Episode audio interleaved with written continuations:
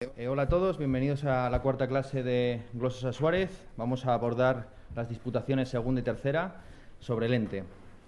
Antes de empezar y entrar en las disputaciones, eh, sería interesante hacer unas pequeñas precisiones sobre la distinción entre ser y ente. Esta es una distinción que sobre todo puso sobre la mesa Martin Heidegger en su libro Ser y Tiempo. En los primeros pasajes de ese libro eh, afirma que ha habido un olvido del ser en la historia de la metafísica u ontoteología tanto antigua como medieval como moderna.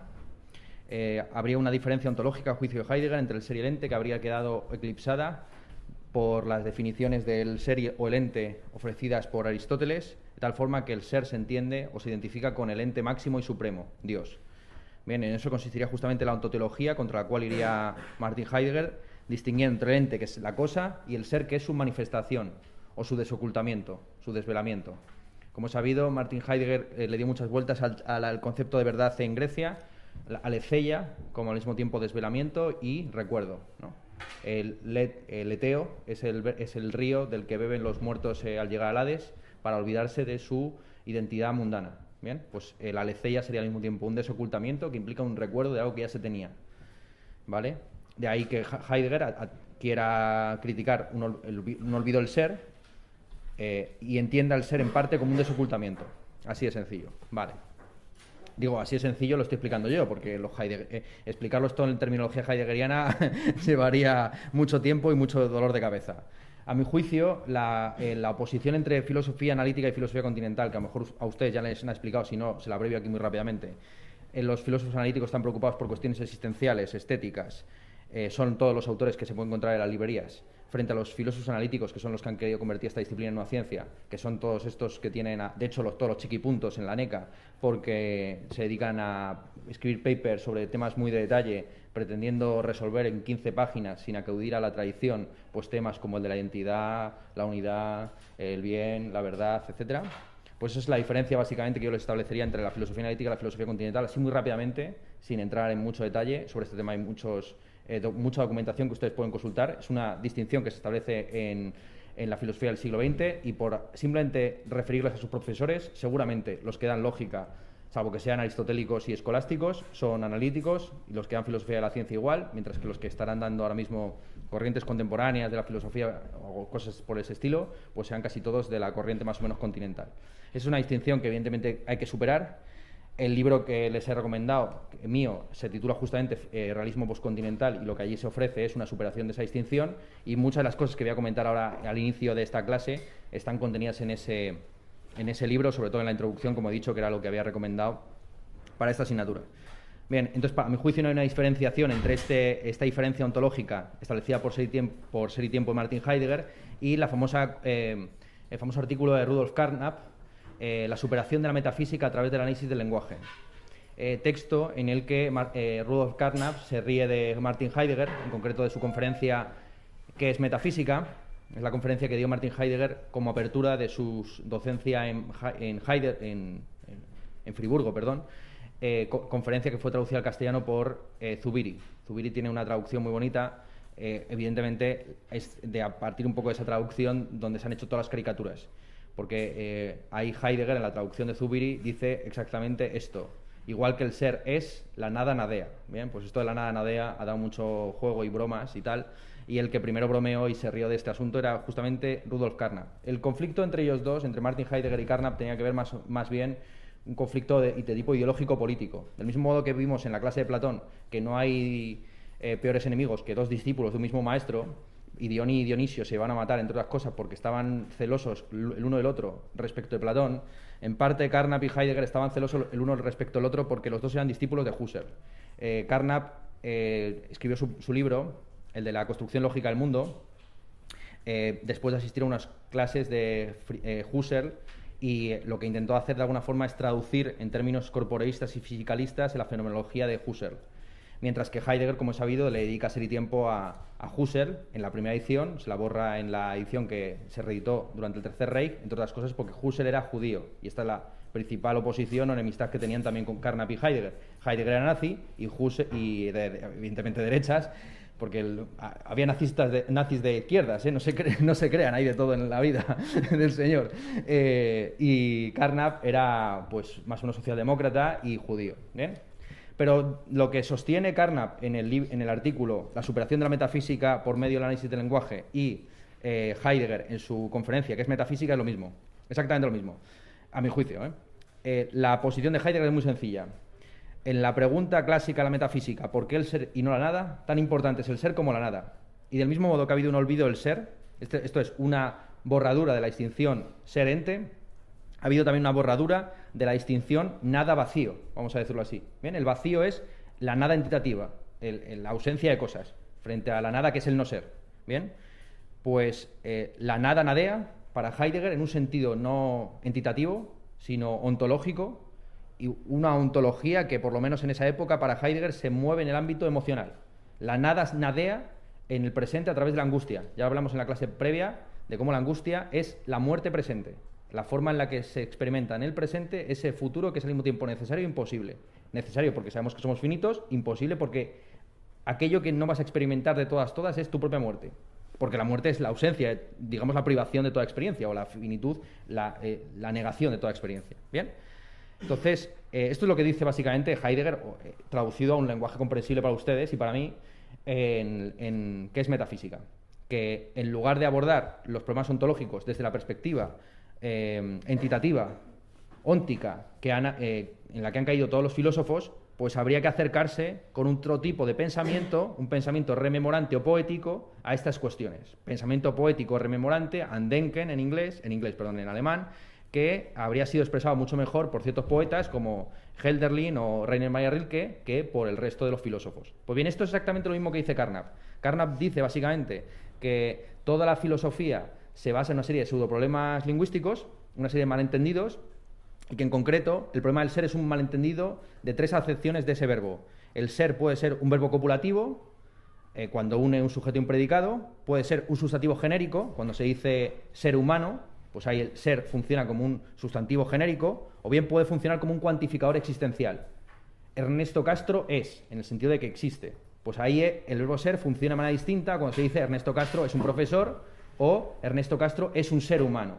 Bien, hay tres sentidos del ser: el ser como cópula, el ser como eh, sustantivo genérico, el ser como cuantificador existencial, que estarían confundidos en todos los debates acerca del ente, el ser, etcétera, desde Aristóteles hasta, hasta, hasta, Heidegger, podríamos decir.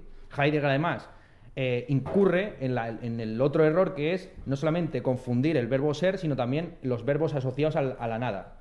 Eh, nicht, nichten, esa es, la, nichtet, esa es la expresión que utiliza Heidegger en alemán. La nada nadea. Claro, convierte al fin y al cabo la nada en un verbo, o sea, está haciendo burradas en términos lingüísticos. Pues eso es, para ese, tipo de malentendidos lingüísticos, que son los mismos que Heidegger diagnostica en la borradura de la distinción seriente, son denunciados por eh, Carnap, y a continuación dice que la metafísica, lejos de tratar sobre cuestiones de hecho, trata sobre cuestiones de derecho, cuestiones que habían sido convertidas en místicas por Wittgenstein. Wittgenstein en el Tractatus Logico Philosophicus, Wittgenstein salió en la clase pasada, eh, sostuvo que el campo de la ética y de la estética eh, no eran susceptibles de valor de verdad, no eran los enunciados éticos y estéticos no eran ni verdaderos ni falsos, sino que se movían en el terreno lo místico y que de aquello de lo que no se puede hablar es mejor callarse. Pues bien, es exactamente lo que está de alguna forma expresando Carnap y a su vez Heidegger. Igual que Heidegger dice que la angustia como modo existencial, emotivo de relacionarse con la nada es está mejor expresada en la poesía de Rilke que en la metafísica de Aristóteles, está diciendo exactamente lo mismo cuando Carnap afirma que la metafísica es una cuestión emotiva, de actitudes, eh, y que los metafísicos en última instancia son músicos sin don musical. Esa es la broma, de alguna forma, que lanza eh, Carnap. La idea de que los metafísicos lo que estarían es haciendo poesía con las palabras, pero no estarían expresando ningún contenido proposicional ni entitativo. O sea, como está viendo, lo que están diciendo los dos es más o menos lo mismo. ¿Vale? Eso es lo primero que diría. Entonces, evidentemente, eh, Suárez, como autor canónico del, del, campo en el que nos movemos, pues es normal que, esté dentro de esta borradura, de esta indistinción entre el ser y el ente.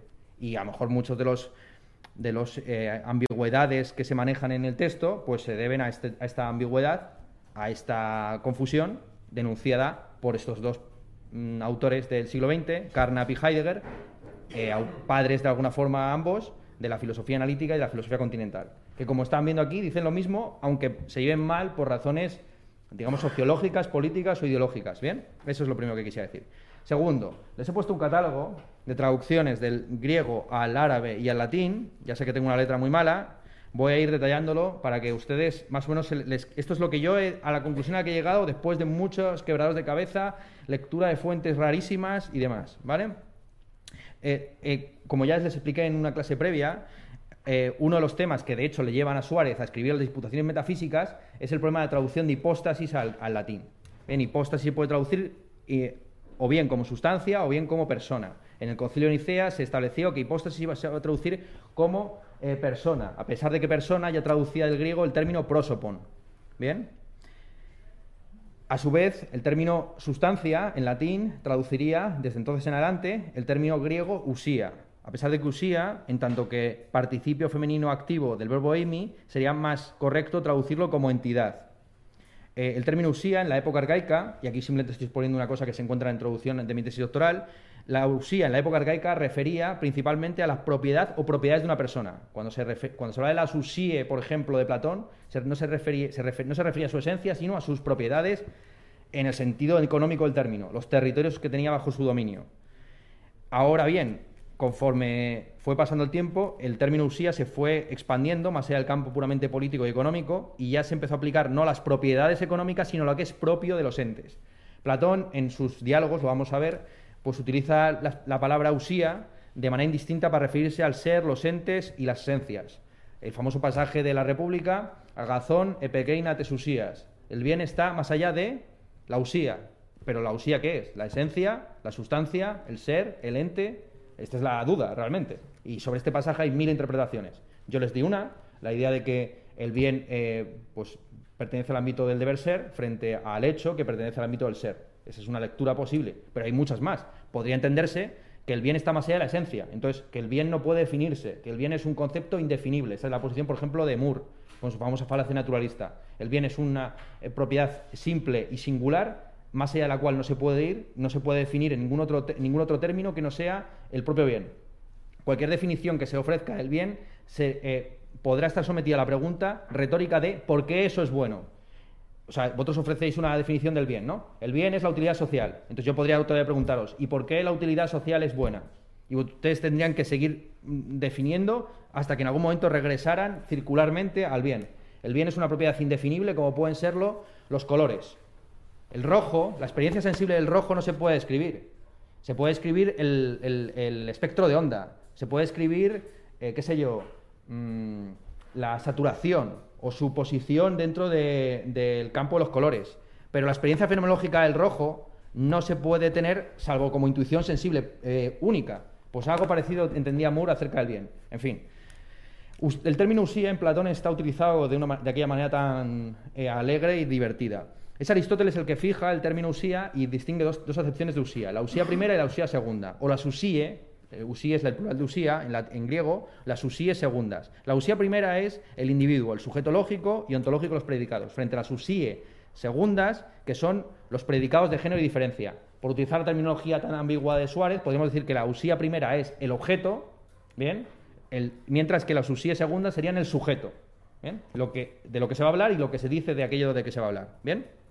Claro, como digo, la traducción más fiel hubiera sido entitas en latín, entidad porque entidad eh, permite luego esa modulación de si te estás refiriendo a los predicados o al individuo, si te estás refiriendo al ente o a lo, que se predica de ese ente. ¿Bien? Sin embargo, los, los eh, retores romanos entendieron que entitas era una especie como de neologismo muy raro y lo tradujeron por sustancia, con este problema que tenemos de que eh, sustancia ya traducía del griego hipokeimenon, que es lo que les he puesto ahí. Hipokeimenon em, era el término, eh, en griego literalmente significa lo que está debajo, lo que sostiene. ¿Bien? Y era el término que utilizaba en ocasiones Aristóteles para referirse a la usía primera. Entonces, de alguna forma, los, latinos, por esa traducción, buena o mala, lo que hicieron fue reducir todas las formas de usía a la primera acepción. Y de ahí toda la tradición filosófica que va a entender que no existen los universales, que tan solo existen los individuos, que todo este tipo de cosas. ¿bien? O la confusión todavía a día de hoy que existe entre el esencialismo y el sustancialismo. Confusión que yo creo que es no se puede erradicar, porque es que está en el lenguaje, está, esto se remonta al siglo II después de Cristo, literalmente. Vale. Todas las todo esto se, empieza todavía a enmerdar todavía más con los neoplatónicos. Ya lo explicamos en la clase primera, cómo Plotino habla de lo uno, el intelecto y el alma como hipóstasis. Palabra que Aristóteles había utilizado para referirse a la usía primera. Cuando los cristianos calcan el modelo de la Trinidad a partir de las tríadas neoplatónicas, eh, se enfrentan al problema de cómo traducir usía e hipóstasis. Finalmente llegan a la, conclusión que ahí tienen. Es decir, que eh, usía se va a traducir por esencia mientras que hipóstasis se va a traducir por persona. Entonces tenemos dos traducciones de usía. Tenemos la usía como sustancia, que en realidad tan solo es, adecuada para, la usía primera, y la usía como esencia, que tan solo es válida para la usía segunda. una cosa es el individuo lógico, los predicados, la sustancia, lo que está ahí debajo, y otra cosa es la esencia de ese sujeto. Yo siempre pongo como ejemplo polémico el debate que existe entre feministas radicales y transfeministas en el sentido de que el transfeminismo, por, lo general, suele ser esencialista frente al feminismo radical que es sustancialista. El, feminismo radical tiene esta política de abolir el género. El género es los géneros son esencias. ¿bien? Usted no se va a topar con la masculinidad tóxica, o sea, se topará con entes concretos que encarnan esas esencias. ¿bien? La masculinidad tóxica, la feminidad, el patriarcado, todo esto son esencias que están ahí y se debate si su estatus ontológico y demás. Frente, a, frente al género, que es una esencia, el sexo, dado biológicamente, es una sustancia, es algo que resulta indefinible y que de hecho las feministas radicales constantemente están diciendo que no determina nada, etcétera. ¿Bien? Entonces, frente a unas frente a un feminismo radical que quiere abolir el género y, de alguna forma está haciendo una política sustancialista en la que las posiciones más, extremas, ¿eh? digo, del feminismo radical, cree que mm, mujeres, las mujeres trans no son mujeres porque no tienen la sustancia indefinible biológica de partida, aquello que está debajo de todos los atributos, prejuicios y sesgos patriarcales, que es el hecho de haber nacido con vagina o lo que sea, ¿bien? Frente al sustancialismo, típicamente, el feminismo radical, lo que tenemos en el otro lado, curiosamente, es un esencialismo no sustancialista, porque en el feminismo, en el feminismo trans se entiende que hay dos géneros y no, y no dos más, ningún, no, nada más que esos dos, y de ahí la calificación del término pansexual como bifóbico, porque hablar de pansexualismo quiere decir que se, que se entiende que las mujeres trans no son mujeres, sino que entran en otro género, pero al mismo tiempo que es esencialista no es sustancialista, porque esos géneros pueden ir mutando y cambian a través de operaciones quirúrgicas o, eh, en fin, administrativas y demás. Entonces esa es la diferenciación, para que ustedes hagan claro, lo tengan claro y puedan aplicarlo al presente eh, porque estas distinciones, como digo, no son cosas así viejunas y demás, sino que se pueden aplicar a la actualidad, es la diferencia entre la usía primera y la usía segunda. La usía primera es lo indefinible, lo individual, aquello que nos muta frente a, la a la usía segunda, que es la esencia, los predicados generales universales que pueden en ocasiones ir transformándose. Bien, eso es lo que yo les diría. Vale. Entonces, junto con eso, junto con el junto con la movida, podemos llamarlo incluso así, de la traducción de Usía, tenemos otra serie de términos que, utilizaba Aristóteles también alegremente en la metafísica y que se han ido traduciendo como la gente ha, ido pudiendo hacerlo, ¿vale? Entonces, tenemos por un lado el término toón. Toón significa el ente, literalmente, en, griego. Pero eh, esto fue traducido al árabe como juguilla, que es lo que tiene ahí, y posteriormente al latín como ipseitas, mismidad. ¿Bien? Por su parte, toti en einai, lo que era el ser, expresión rarísima utilizada por Aristóteles para referirse a usía segunda, se traduce al árabe como majilla y posteriormente al latín, al latín como quod quid erat esse, que se abrevia en quididad. Si estáis leyendo los, eh, las disputaciones, veréis que esto Suárez constantemente habla de la quididad, de coseidad del ente. ¿Bien? Y, está refiriendo a esto. La quiditas en, algún sentido se puede equiparar a la usía segunda, de alguna forma. La coseidad es los atributos que definen a un ente, ¿vale? Lo que, lo que caracteriza a ese desde el punto de vista de su esencia, vamos a decirlo así. Luego está eh, el término anilla, utilizado de manera primera por esto Avicena, para referirse a la sustancia, a la usía primera. Ese término anilla fue luego traducido por Duns Scotto como aqueitas, que yo traduciría al castellano como estidad, el ser esto de un determinado individuo. Si hubiera dos, individuos que tuvieran la misma coseidad, la misma esencia, y sin embargo fueran distintos, violando el famoso principio de identidad de los indiscernibles, tendrían distinta aikeitas, distinta estidad, aunque tuvieran la misma coseidad. Pongamos que hubiera dos hermanos gemelos que fueran idénticos en todo, ¿vale? Pues los dos individuos que tienen la misma esencia o coseidad tendrían diferente sustancia o estidad dada simplemente por la diferencia numérica entre los dos. Pues que, o física, si se quiere, que uno está aquí y el otro está allí, ¿vale? Así de sencillo. Eso es la. Entonces, aquí, esto es lo, lo más claro que yo puedo ofrecerles esto. Esto, pero esto es un constante campo de batalla donde cada uno va haciendo camino en su dirección. ¿eh? Entonces, cada autor tiene sus propias definiciones de coseidad, cestidad, quididad, usía, esencia, sustancia. Yo les he querido ofrecer un poco una cierta clarificación. Así es como me he aclarado yo después de muchos años de, ya digo, de, pelea. Vale, una vez dicho esto, es que sin esto no se entienden muchas de las cosas que vamos a decir hoy, podemos ya entrar finalmente en el comentario detallado de, eh, de las disputaciones 2 y 3. Vale. Em, la, segunda disputación comienza, eh, comienza Suárez cagándola, literalmente. O sea, no se puede empezar peor. Y además, subrayando lo que hemos dicho varias veces, que es el carácter que tiene Suárez de bisagra entre una época y otra. La primera frase, literalmente, de la disputación segunda es la siguiente. Supuesto lo dicho sobre el objeto o el sujeto de nuestra disciplina, y sigue, ¿no? O sea, como han visto, todo lo que estuvimos explicando el otro día, de cómo Suárez utiliza de manera indistinta el término sujeto y el objeto, regresa aquí casi en la, misma, en la primera frase. Estas son las típicas cositas que si no lees el texto con detalle te pierdes, ¿no? Pues bueno, eso es lo primero que quisiera subrayar, es decir, como ese tema no es un tema accesorio, sino que va a regresar una y otra vez como un fantasma en, los comentarios que vamos haciendo. Y ahora ya entramos en el tema estricto sensu. Bien, sección primera de la disputación segunda. Em, Suárez se enfrenta a la unidad del concepto de ente. El concepto de ente, claro, aquí estamos viendo, coño, que hay por lo menos eh, seis acepciones de ente, ¿no? Más o menos. el ente como entidad, como sustancia, como esencia, como persona, como mismidad, como coseidad o como estidad, ¿no? Entonces, ¿esto qué es? Esto es un concepto equívoco, análogo o unívoco, ¿vale? Para abordar la cuestión de la unidad del concepto de ente o de ser, eh, Suárez comienza distinguiendo entre el concepto formal y el concepto objetivo. Es una distinción muy interesante. El concepto formal es la noción mental, aquello que tenemos en la mente cuando nos referimos a una cosa, frente al concepto objetivo, que es la cosa que aparece inmediatamente a través del concepto formal. La diferencia esencial entre el concepto formal y el objetivo es que el objeto formal está en la mente y por lo tanto, dice Suárez muy interesantemente, siempre es algo positivo y verdadero. Ejemplo, si tú te encuentras en el desierto y alucinas que estás viendo un oasis, el concepto formal es la imagen del oasis en tu mente. El concepto objetivo es el oasis presente o ausente. Pues bien, según la teoría de Suárez, el concepto formal siempre es positivo y verdadero. Es decir, aunque no haya una correspondencia de ese concepto formal con un concepto objetivo que existe en la realidad, nadie puede negar tu alucinación.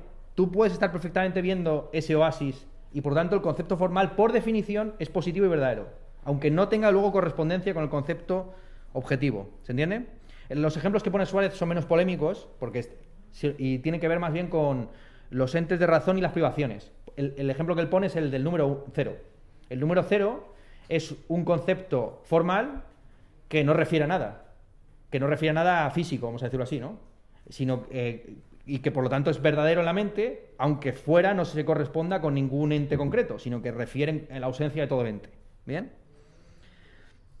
Cosa interesante también que dice Suárez, el concepto formal es siempre individual y singular, ¿vale?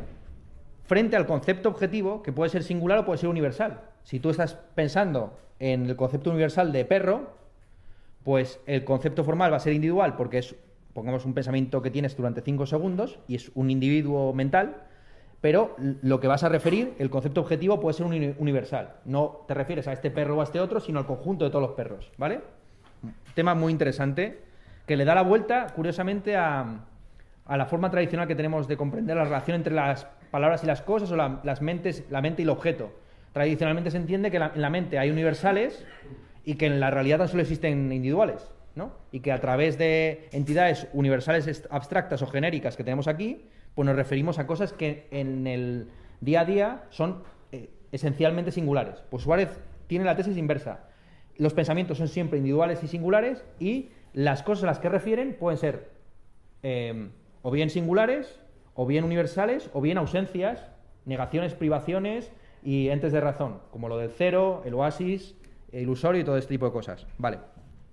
Una vez establecida esa distinción entre el concepto formal y el concepto objetivo, Suárez em, aborda la cuestión de la analogía, de si el concepto de ser es un concepto unívoco, equívoco o análogo. Bien, la teoría de la analogía es una teoría planteada por Aristóteles y desarrollada por los escolásticos y seguramente es la herramienta más importante que debe utilizar el filósofo. Es, una, es que es una especie como de navaja suiza, se lo digo así. A la hora de abordar casi todos los problemas filosóficos se solucionan si uno tiene una buena teoría de la analogía. Lo digo así de sencillo. Y es una lástima porque, claro, al haberse arrumbado toda la tradición escolástica, pues también se ha olvidado esta idea de concepto, los conceptos análogos. Lo que mm, descubre Aristóteles en los segundos analíticos es que hay, por un lado, palabras unívocas, como por ejemplo el concepto entropía en termodinámica, que, que es unívoca porque refiere a un solo proceso y no a nada más. Palabras que son equívocas, por ejemplo, la palabra león en castellano, ¿vale? León puede provenir de león leonis, referirse al animal, o de legio legionis.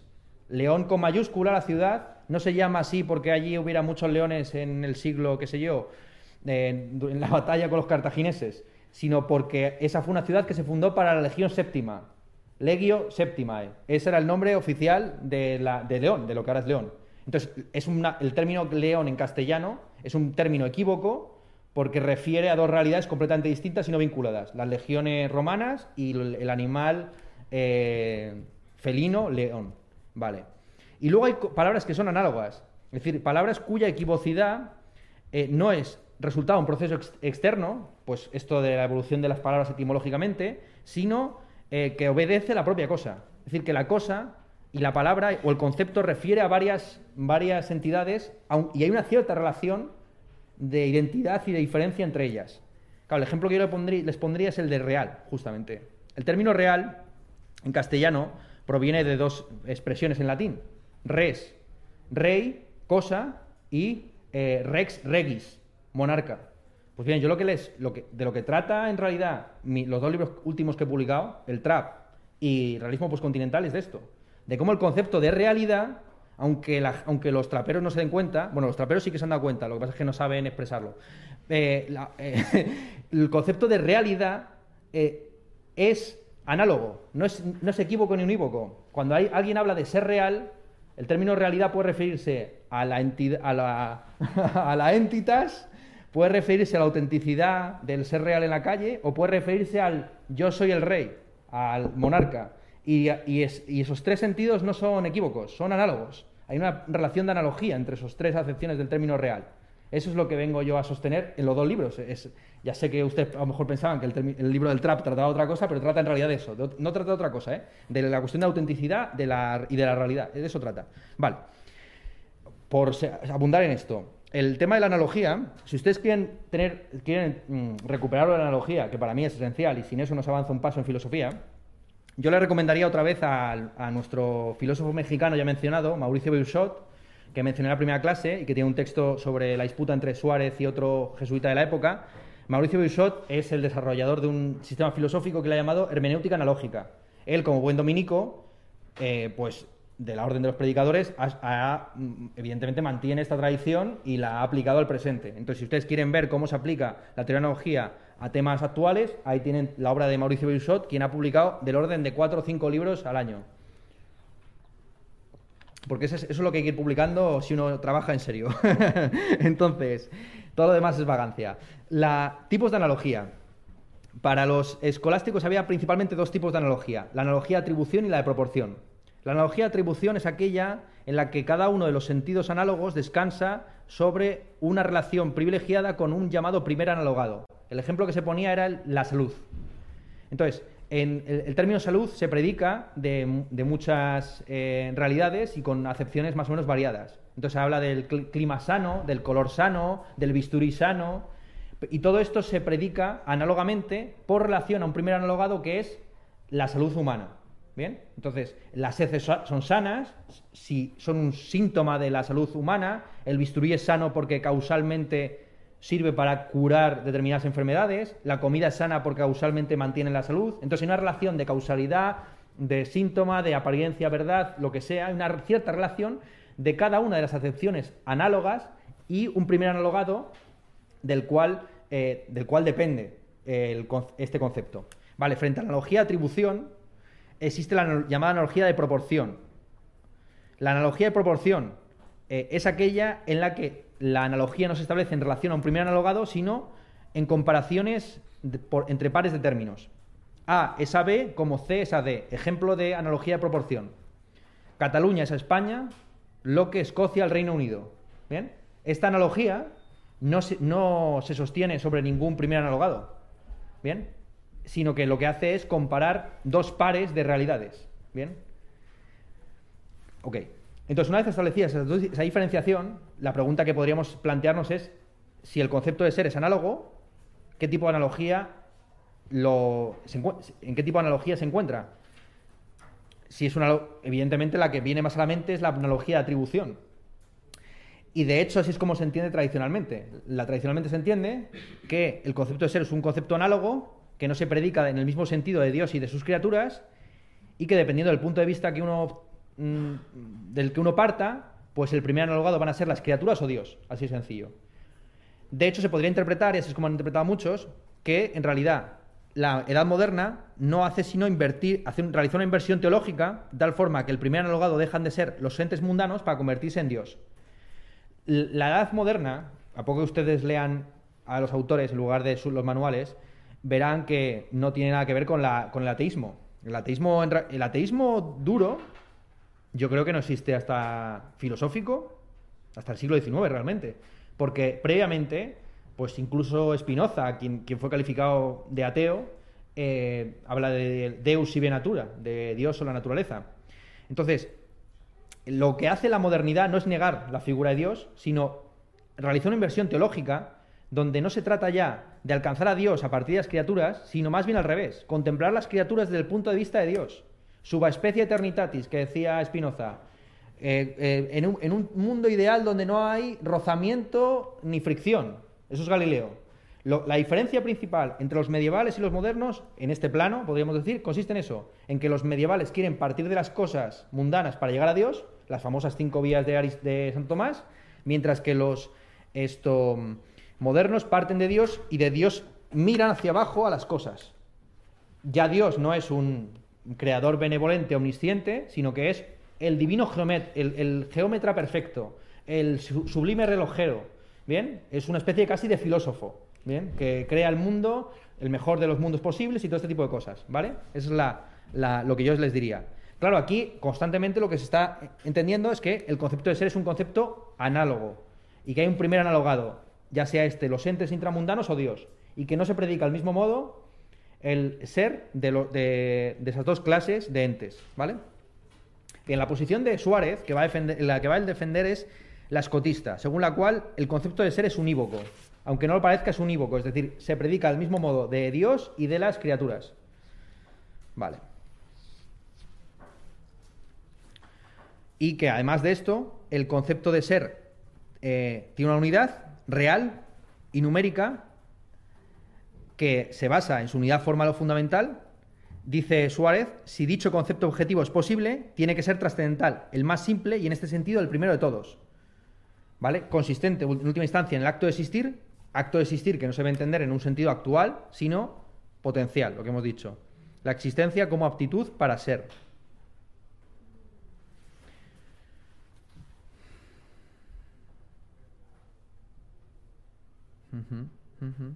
Sí.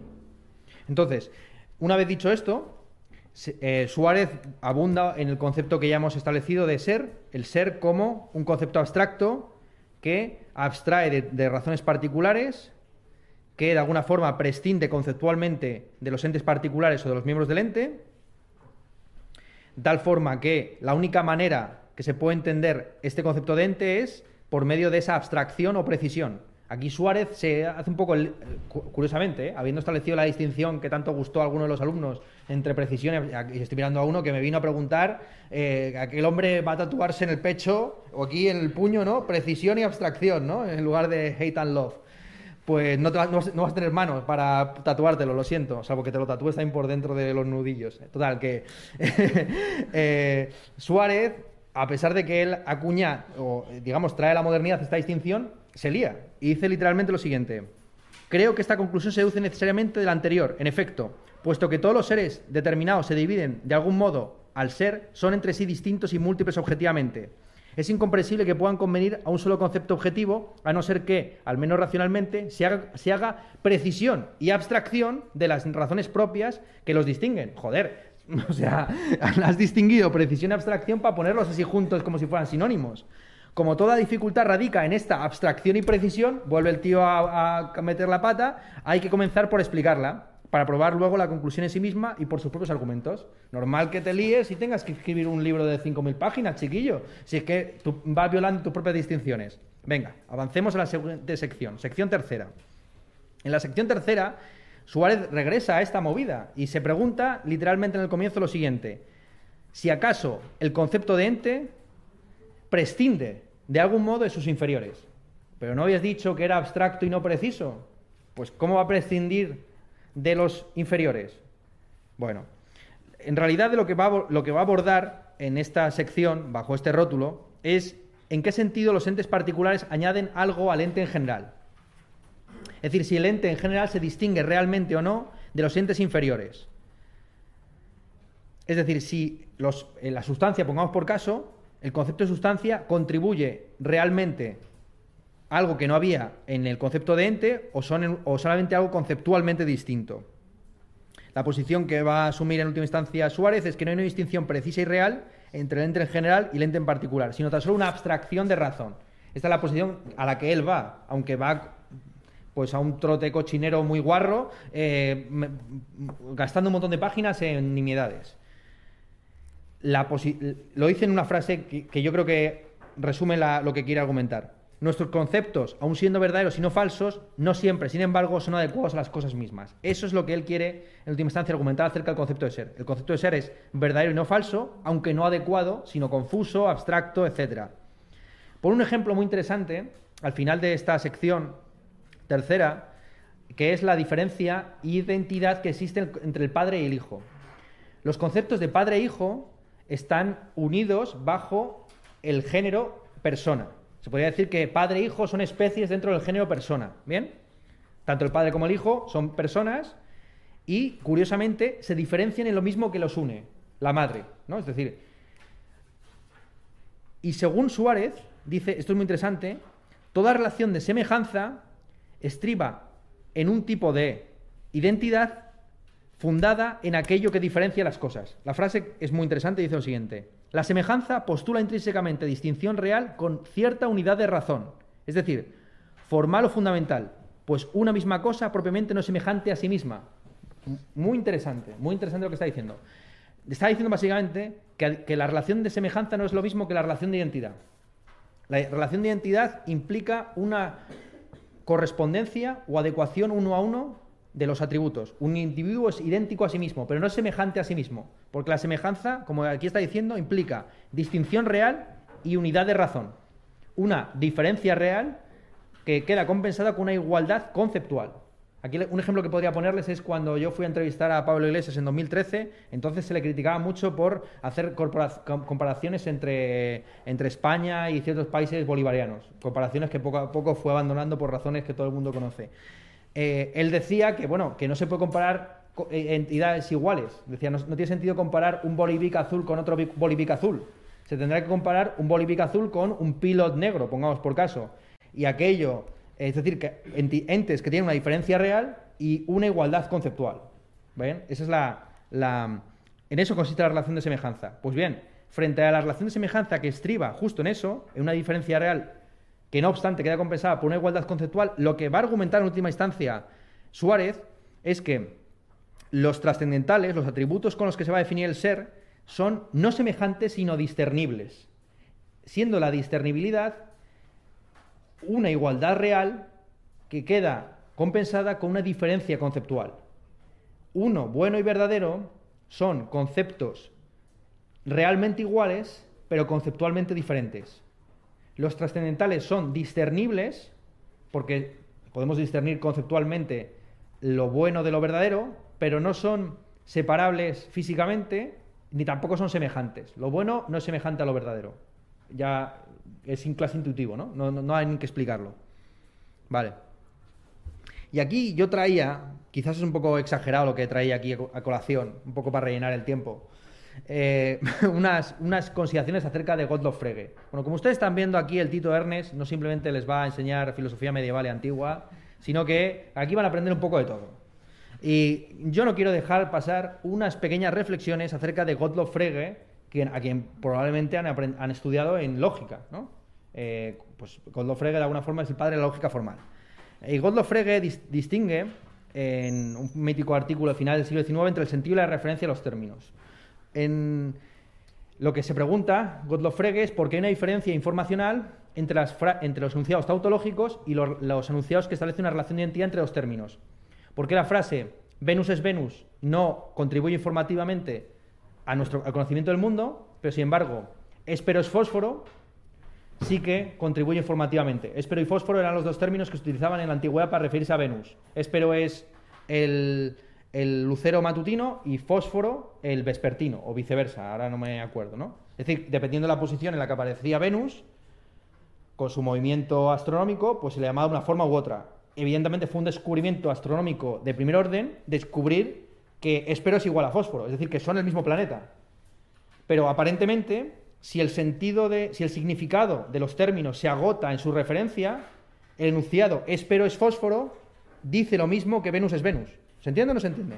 Si, lo que está, si, el significado de los conceptos es su referencia, espero, fósforo y Venus refieren a lo mismo. Y por tanto, al ser sinónimos, pues eh, en principio los dos enunciados deberían contribuir, deberían ser tautológicos, son ridículos, absurdos, ¿no? Hasta cierto punto. Bien, lo que la diferencia que establece Frege, que luego se ha asumido en toda la filosofía del lenguaje posterior, es que hay dos dimensiones del significado. Está por un lado la referencia de los términos y por otro lado está el sentido, que son las descripciones definidas con las que individuamos esa referencia. La razón por la cual Venus es Venus, es una tautología y Espero es fósforo, es un descubrimiento astronómico de primer orden, es porque eh, detrás de Espero y fósforo hay sentidos distintos. La identidad cuando se establece una relación de identidad eh, entre dos términos distintos, no se predica de, la referencia, de, de, las referencias objetuales, lo cual sería absurdo, sino de los sentidos. Lo que se está diciendo es que el lucero vespertino es igual al lucero matutino y otro conjunto muy amplio de descripciones definidas que pueden estar detrás de esas palabras. ¿Se entiende o no se entiende por dónde va la cosa? Lo que viene a sugerir este, Frege es que cuando establecemos una relación de identidad entre dos términos, si esa relación de identidad no es plena y total, eh, no se debe formalizar bajo la forma A igual a B, sino X, existe un X tal que A de X, o sea, X cumple la propiedad de A y X cumple la propiedad de B, ¿no? Sé si ya tenéis lógica formal, pero ese es un cuantificador existencial y lo que está diciendo ahí arriba es eso. Existe un X tal que ese X es éspero y es fósforo, o cumple las propiedades que se atribuyen tradicionalmente a éspero y fósforo. Eh, aparece en determinada posición geográfica y tal.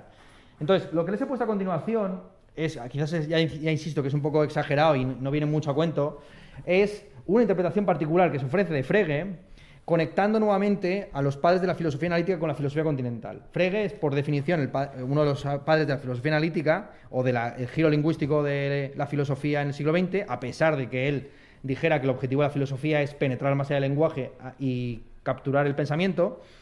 Y hay un autor, em, eh, Wolfgang Hogreve, quien tiene una teoría muy interesante que vincula a este autor, Frege, padre absoluto de todos los formalismos y logicismos, con eh, Schelling. Esto, como digo, está expuesto en la tesis doctoral mía en el capítulo dedicado a Marcus Gabriel, si ustedes quieren leerlo con más detalle. Lo que viene a, afirmar Jogreve es que la teoría de Gottlob Frege acerca de las relaciones de identidad entre términos distintos no es muy distinta a la filosofía de la identidad de Schelling. Y ya sé que Schelling lo tendrá que explicar otro profesor en algún momento, pero yo aquí vengo a darles también un pequeño Schelling por si les interesa. Bien, Schelling es un filósofo que tiene como 5 o 6 sistemas, 5 o 6 periodos, y uno de ellos establece una teoría de la identidad muy rara. basada en lo que él denomina la reduplicación del vínculo. Agárrense porque esto es un poco difícil y complicado. La idea es que la única forma de alcanzar el ser, como ser imprepensable, un, un Fordengliches Science, es la expresión que utiliza él en alemán, es eh, llevando a cabo esta operación de cuantificación existencial varias veces. Entonces, si cuando estamos diciendo que espero es fósforo, lo que, eh, eh, lo que estamos, lo que estamos enunciando de verdad es que hay un X tal que ese X es espero y fósforo, se puede realizar esa, esa operación de convertir los términos en descripciones definidas o predicados sucesivamente. Entonces, del mismo modo que un X que es espero y fósforo, puede haber un Y que es eh, fósforo y que es X. Y sucesivamente haber un Z que es X y que es Y. Pues bien, una vez que hemos llegado a ese último enunciado en el que, en el que literalmente tan solo hay variables, eh, ahí, dice este mm, Selin, hemos topado con el Unfordenkliches Science, con el ser imprepensable, expresión rarísima, con la que él quiere referirse a un ser que no hubiera sido pensado previamente si no se realizan todas estas operaciones, pero que de alguna forma postulamos como, como, como fundamento ontológico de toda esta operación. Si no existiera el ser simple, el ser como propiedad comunísima, abstracta, que es la que está, de la que está hablando Suárez, ese ser unívoco que lo atraviesa todo, no podría haber ni ésperos, ni fósforos, ni Venus. Pero, pero ese primer principio, por hablar en la terminología escolástica, no viene al principio, sino que viene al final. Es un ser imprepensable porque no se podía pensar previamente. Es un ser que temporalmente viene al final, aunque lógica y ontológicamente está al comienzo. ¿Bien? ¿Se entiende dónde, por dónde va la cosa? Entonces lo quería traer a colación por, eh, simplemente para, que veáis estas conexiones, estos, estos podemos decir alihoops que se van lanzando los filósofos unos a otros, ¿no? en el que uno lanza un balón y otro machaca y encesta. Pues esto es así. Eh, las cosas que aparentemente salen de Suárez, a, veces encesta o remata Schelling, a veces es Frege y todos más o menos están en el mismo partido. ¿eh? No, hay, no hay, en este caso, bandos. ¿Vale? Bien, dicho esto, vamos a la sección cuarta. Sección cuarta. ¿En qué consiste la razón de ser en cuanto ser y cómo conviene a los entes inferiores? Bien. Aquí lo que va, eh, aquí Suárez se mete en, otro, en un montonazo de líos. Realmente esta segunda disputación es, muy prescindible. Eh, lo que más me interesa realmente de esta, de esta sección, que ya es eh, la cuarta, es la distinción que le establece entre la cosa y el ser. Una distinción que luego él va a recuperar cuando debata cuántos trascendentales hay. Dice lo siguiente. En esto, precisamente, esto, esto precisamente constituye la diferencia entre ser y cosa, porque cosa se predica quiditativamente porque significa la quididad verdadera y en absoluto determinada y sin referencia a la existencia. El ser, en cambio, no se predica quiditativamente porque no significa la quididad sin más, sino bajo razón de existir o en cuanto puede poseer la existencia. Bien, aquí la, distinción que le establece entre cosa y ser no es una distinción suya, sino que es de, de Santo Tomás. la cosa sería la quididad, la coseidad, justamente, la entidad que tendría eh, un objeto antes de ser realizado frente al ente, o sea, eh, la diferencia que establece Santo Tomás es muy clara, ¿no? La cosa es el, objeto en su existencia potencial como coseidad, como quididad, frente al ente, que es para Santo Tomás siempre el ente existente. Como ya dijimos, Santo Tomás, a diferencia de Suárez, es un existencialista y cree que todo eh, el discurso ontológico no versa sobre lo posible, sino sobre lo actual. Y que la existencia es casi prioritaria la esencia, en, tanto en Dios como en los eh, entes creados. ¿Bien? Y establece, por tanto, esa diferenciación entre la cosa y el ente. Bien. Frente a esa distinción, eh, Suárez va a traer una distinción que, de alguna forma compromete su teoría de la universidad del ser, a saber, la distinción entre el ser como participio y el ser como nombre. Dice lo siguiente. El ser como participio es eh, el ser existente en acto frente al ser como nombre que refiere a la esencia, es decir, aquello que puede tener existencia, aquello que es apto para existir. La diferencia entre el ente como participio y el ser como infinitivo, podríamos decir, o como nombre, es la misma que existe entre el viviente, que es aquel que eh, vive actualmente, y la vida entendida como la posibilidad de realizar operaciones vitales. es esa es la analogía de proporción que él establece. El, ente es al ser como el viviente a la vida. ¿Bien? E, están viendo aquí cómo, de alguna forma, Suárez recupera una, una cierta teoría de analogía. Pero ya la analogía no es una analogía de atribución, sino una analogía de proporción. Frente a todos los filósofos que han sostenido que el ser es un concepto análogo, pero con una analogía de atribución, perdón, de, sí, de atribución, Suárez sugiere que el concepto de ente es análogo según el concepto de proporción. Una, teoría muy interesante que yo, desde luego, no he visto en casi ningún autor. pero, pero no para de dudar. O sea, este hombre está. De ahí que muchos le califiquen de, de mm, ecléctico y demás, ¿no? Porque como buen enciclopedista que es, ya lo dijimos, ¿no? La enciclopedia del escolasticismo, en, su en sus libros están como batallando las diversas eh, teorías y a veces parece más escotista, a veces se inclina por Santo Tomás y a veces, como está, viendo aquí, eh, pues va a una solución de compromiso, que es entender que el ser no es ni unívoco ni análogo de atribución, sino de proporción. ¿Vale? Ok. Sigue Suárez, diciendo que la esencia es el eh, principio primero y radical, así como íntimo de todas las acciones y propiedades de las cosas. El ente se debe entender principalmente como nombre y no como participio. El ente, en tanto que nombre, es la esencia, la naturaleza de cada cosa. Una esencia que viene expresada por la definición, por aquello que es lo primero que se concibe de ella, de la cosa. Es lo primero, no en el, orden del descubrimiento, en el orden veniendi famoso, sino en el contexto de justificación, en el, en ordo exponiendi. Distinción que ya utilizamos en la clase pasada, que a lo mejor no explicamos con suficiente detalle. ¿no?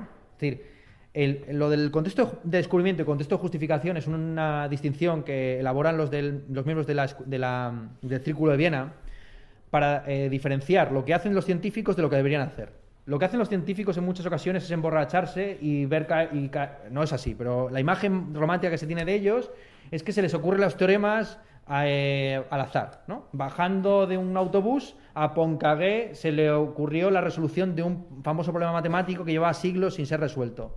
Entonces una cosa es el descontexto, el descubrimiento, cómo les viene a los científicos las ideas ver caer una manzana. Insisto que esto es una visión romántica porque Newton no salía apenas de casa y no veo caer una manzana en su vida. Pero esa es la imagen que se tiene ¿no? de los científicos como gente más o menos alocada que descubren las ideas de aquella manera. Pues bien, frente a cómo operan los científicos, en el contexto de descubrimiento, luego está el contexto de justificación, que es cómo se expresan esas teorías ya en los manuales de física. Es decir, si ustedes abren los principios de matemática de Newton, lo que se van a encontrar allí les horrorizará, si saben ustedes de física. Es más, eso es lo que hizo justamente Kuhn. Kuhn, el famoso filósofo y sociólogo de la ciencia, elaboró en parte su teoría de las revoluciones científicas al descubrir lo incomprensible que le resultaba para él Aristóteles. Claro, él como licenciado en física, que no había abierto nunca un libro de Aristóteles, pensaba que en Aristóteles habría, mal que bien, pues una, una cierta axiomatización, de los principios y demás. Y cuando abrió aquello y vio que Aristóteles empieza a hacer eh, bromas, analogías, eh, metáforas y demás, y que la física es pues un texto también escrito de aquella manera, apuntes de los alumnos, literalmente, pues, eh, pues se llevó un, shock, literalmente. Y, y, es cuando él, en su famoso libro, ¿cómo es esto? La, la estructura de las revoluciones científicas, de alguna forma dinamita la distinción entre contexto de descubrimiento y contexto de justificación. Pero esto sería muy largo de detallarles y aunque, como ya he dicho, yo también explico otras cosas que no son medieval y antigua, tampoco me quiero meter tanto en campos ajenos.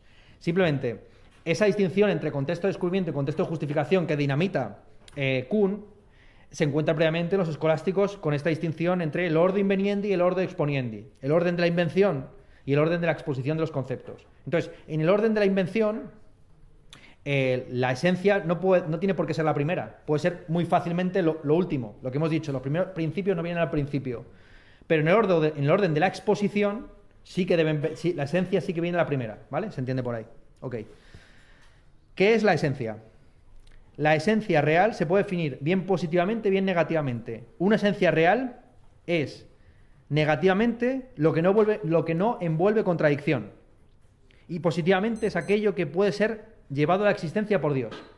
Ahora bien, esta segunda definición positiva es una definición extrínseca, porque define positivamente la esencia no en virtud de unas propiedades intrínsecas, sino en virtud de la voluntad creadora de Dios y de su eficacia también creadora. La causa intrínseca que, eh, que guía a esa voluntad divina es la aptitud para existir. Esa es, en última instancia, la definición positiva intrínseca que ofrece Suárez. ¿Qué es la esencia real? La esencia real es la aptitud para existir de determinadas cosas. Claro, aquí Suárez, al afirmar que los entes tienen una aptitud para existir intrínseca, que Dios de alguna forma respeta y mantiene, está limitando la potencia creadora. en toda la filosofía medieval hay un debate entre dominicos y franciscanos sobre cuál de los atributos divinos va a ser prioritario, si la voluntad o el entendimiento.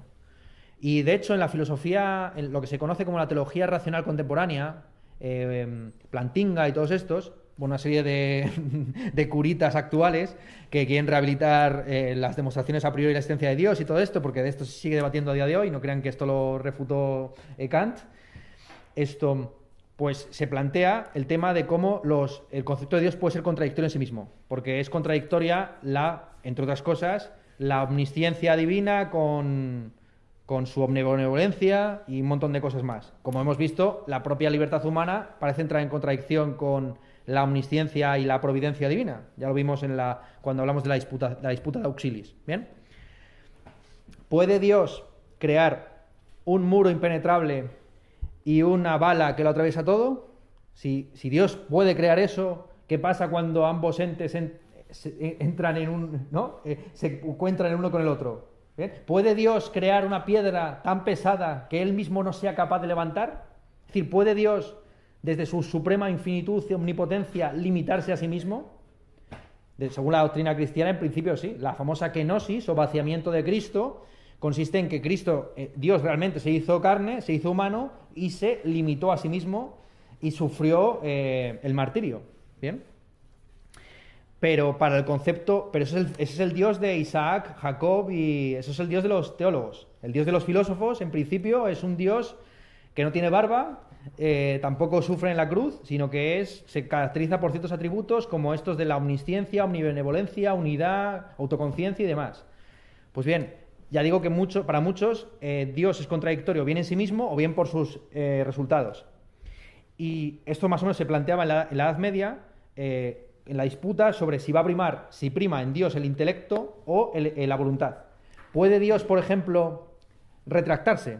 Es decir, ¿puede Dios contradecirse y en algún momento dado cambiar sus propias leyes? Porque el milagro, en principio, es la suspensión de la ley natural. Que de repente los panes se conviertan en peces y el agua en vino, eso es que Dios se ha burlado de sus propias leyes naturales, de alguna forma, puntualmente, aunque sea, ¿no?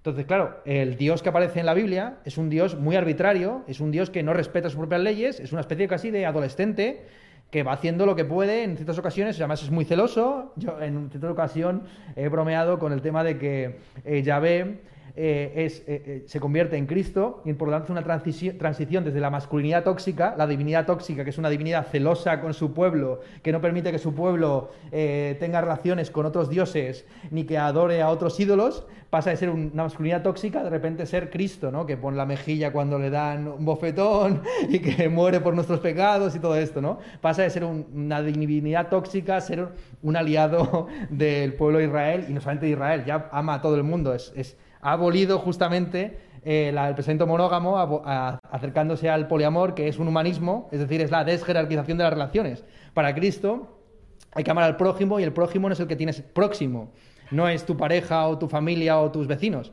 sino es el conjunto de la humanidad en su... O sea que, eh, eh, divertida conclusión, ¿no? El, padre del poliamor, tal y como lo entiende justamente Brigitte Basallo, es Cristo. Y bueno, para los que no hayan leído el libro, porque aquí estoy yo refiriéndome a, mi interlocutora válida, esto, eh, Brigitte Basallo, en, Pensamiento monógamo, terror poliamoroso, dice que el poliamor no es un tipo de relación.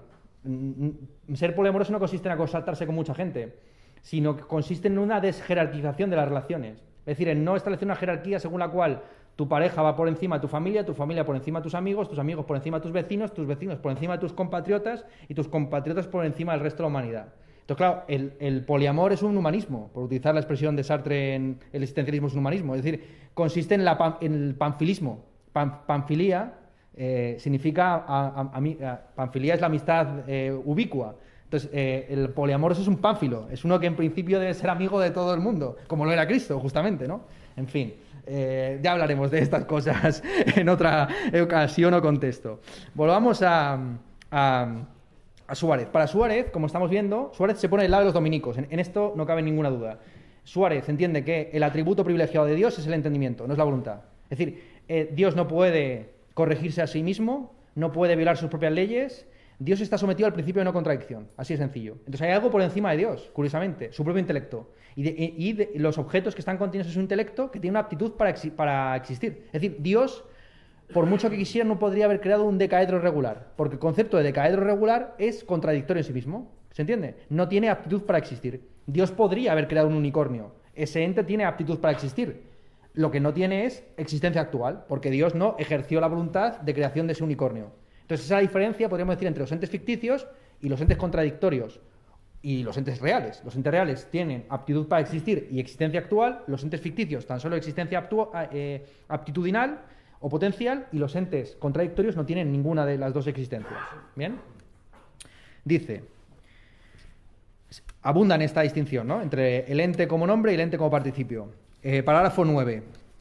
Dice, el ente tomado como valor de nombre significa lo que tiene esencia real, prescindiendo de la existencia actual sin excluirla ciertamente o negarla, sino solo abstrayendo de ella precisivamente. Y aquí, lo siento, buen amigo, pero vuelvo otra vez Suárez a mezclar los términos, abstrayendo de ella precisamente. Aquí tenemos el famoso eh, en casa del herrero cuchara de palo, es decir, pobre Suárez, que está acuñando distinciones que él mismo no respeta. Y sigue, en cambio, el ente en cuanto que es participio significa el ser mismo real, o sea, el que tiene esencia real con existencia actual, dándole de este modo una significación más contraída. Vale. Entonces, el ente en tanto que existencia actual y participio del verbo no es un predicado esencial, salvo en el caso de Dios. Solo en Dios, esto es importante subrayarlo, la existencia, es decir, el ser como participio es un predicado esencial. En todos los demás entes, la existencia actual, la, el ente como participio, es eh, una, eh, un predicado adventicio o accidental, si se quiere, que viene dado por la, em, por la voluntad creadora de Dios. En Dios, la esencia implica la existencia, mientras que en el resto de entes pueden tener una existencia potencial, pero la existencia actual es algo que viene dado por la creación de Dios, que no está sometida en principio a leyes, a más leyes que las del entendimiento divino, ¿vale? Dice, se puede existir, se puede afirmar en absoluto que el existir no pertenece a la esencia de la criatura, porque puede conferírsele o arrebatársele, no encontrándose en, en necesaria conexión con la esencia de la criatura concebida precisivamente. Vale, vamos a la sección quinta. En la sección, la sección quinta se titula así. Si la razón de ente trasciende a todas las razones y diferencias de los entes inferiores, de tal modo que se encuentre íntima y esencialmente incluida en ellos. Traduciendo esto al román paladino, lo que va a abordar Suárez en esta eh, sección es en qué sentido los atributos o propiedades o pasiones del ser son trascendentes o trascendentales respecto del resto de entes particulares. Y aquí yo lo que quisiera exponerles, dado que lo que cuenta Suárez es muy aburrido, es la distinción entre los conceptos trascendentales y los trascendentes. Esto es otra cosa que está de nuevo en mi tesis doctoral, pero aquí la recupero por sí, porque puede ser pertinente y además, como estamos diciendo, esta clase no solamente trata sobre Suárez, sino también sobre la Edad Media y la evidencia de Platón y Aristóteles. Desde Kant en adelante eh, se establece una distinción muy férrea entre trascendente y trascendental. Para Kant, lo trascendente es aquello que está más allá de toda experiencia posible. Muy seriamente, las tres ideas de la ontología especial, el yo, el mundo y Dios. Frente a lo trascendental, que son las condiciones de posibilidad de la experiencia misma. Pero hasta Kant, realmente, los dos términos, trascendente y trascendental, se utilizaban indistintamente. El término trascendental no se acuña hasta el siglo XV y hasta bien entrado el siglo XVIII, hasta Lambert, el, padre- el que acuña el término fenomenología, eh, los dos términos se utilizan indistintamente. Es realmente Kant quien establece esa diferenciación. Trascendente es aquello que está más allá de toda experiencia posible y trascendental es aquello que está presente en todas las experiencias posibles. Eh, hasta en los, clásicos, cuando se hablaba de los, del uno, lo bueno y lo bello, lo van a ir viendo, se utiliza indistintamente trascendente o trascendental, realmente. Sin embargo, la diferenciación entre, trascendente y trascendental se puede retrotraer hasta Platón y Aristóteles. Y esta es una de las diferencias esenciales entre Platón y Aristóteles. ¿Cómo se conciben esas propiedades últimas que son objeto de metafísica y no de otra disciplina? Bien, Platón siempre se ha dicho que ofrece un catálogo de propiedades trascendentales y no trascendentes en dos en textos de vejez, el Teteto y el Sofista. Ya lo leeremos en su momento, pero ya lo anticipamos aquí. En el Teteto, Platón sugiere que las propiedades que cumplen todos los entes son las siguientes: ser o no ser, identidad o diferencia, uno o número, par o impar. Mientras que en el sofista se resume este catálogo y se dice que las propiedades que, o los géneros supremos que atraviesan todas las cosas son ser, igualdad y diferencia, movimiento y reposo. Todas las cosas están o en movimiento o en reposo, son iguales o diferentes, son o no son, son unas o múltiples. ¿Vale? Para Platón, tal y como lo está exponiendo aquí, estos géneros supremos son disyunciones exclusivas o excluyentes. Es decir, son disyunciones que atraviesan todo lo dado. ¿Bien?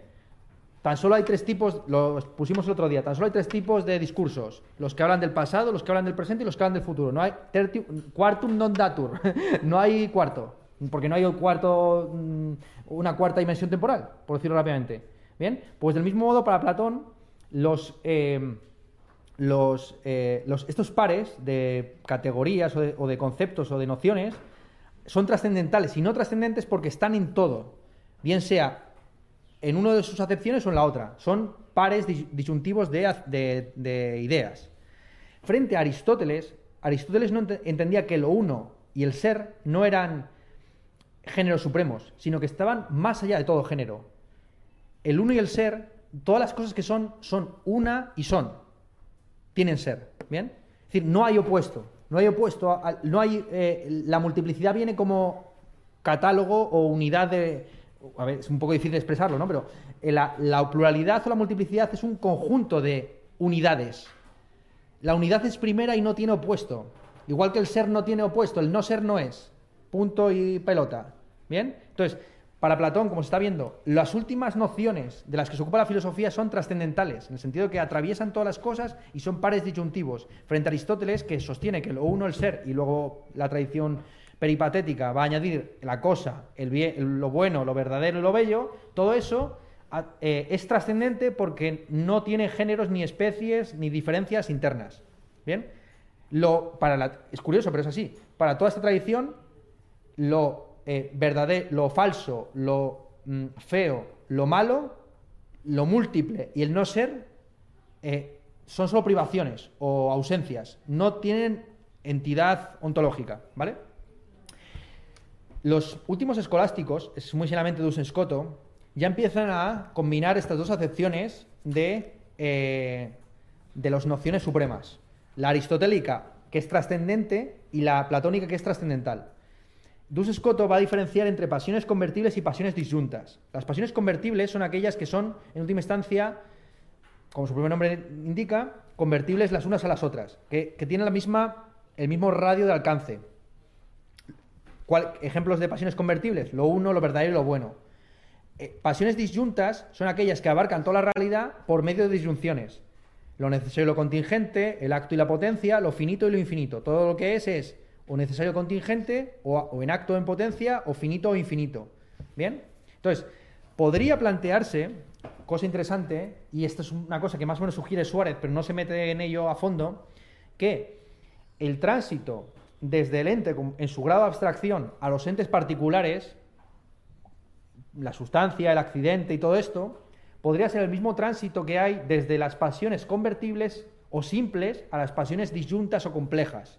Es decir, que partiendo de el ente, que es uno, bueno, eh, bueno y verdadero, se podría luego acceder a los modos finitos o infinitos, la sustancia o el accidente, ¿Bien? ¿Se entiende? ¿Cómo desde, desde esta concepción trascendente de las, de las categorías supremas, vamos a llamarlo así, es que no, me faltan las palabras, ¿vale? De las ideas supremas, vamos a llamarlo así, ¿no? Porque claro, categoría significa una cosa muy concreta en el campo aristotélico, ¿vale? Estoy aquí, sed cadritativos porque es jodido eh, hablar de los primeros principios. Entonces, em, el tránsito desde las ideas supremas trascendentes a las trascendentales podría ir por esta vía. ¿Vale? Y más o menos sugiere esto, aunque no lo, aunque no lo detalla. De hecho, en la. Eh, eh, e, más o menos yo creo que lo dice algo similar o parecido en la sección sexta. La sección sexta se titula Modalidad de la contracción o determinación del ente en cuanto ente a sus inferiores. Esta sección en realidad está hermanada con la anterior. En la anterior lo que ha visto Suárez es en qué sentido el concepto de ente trasciende a, a los entes particulares y en este lo que va a mostrar es en qué sentido los entes particulares quedan incluidos o determinan o añaden información al concepto de ente en general. ¿Bien? Una y es que curiosamente está muy cerca de lo que acabo de decir, porque en un momento dado llega, llega a sugerir que los conceptos de sustancia y accidente se podrían definir negativamente. Es decir, que la sustancia se podría entender como la negación de la inesión y el accidente se puede entender como la negación de la perseidad, de la mismidad que hemos eh, mencionado previamente.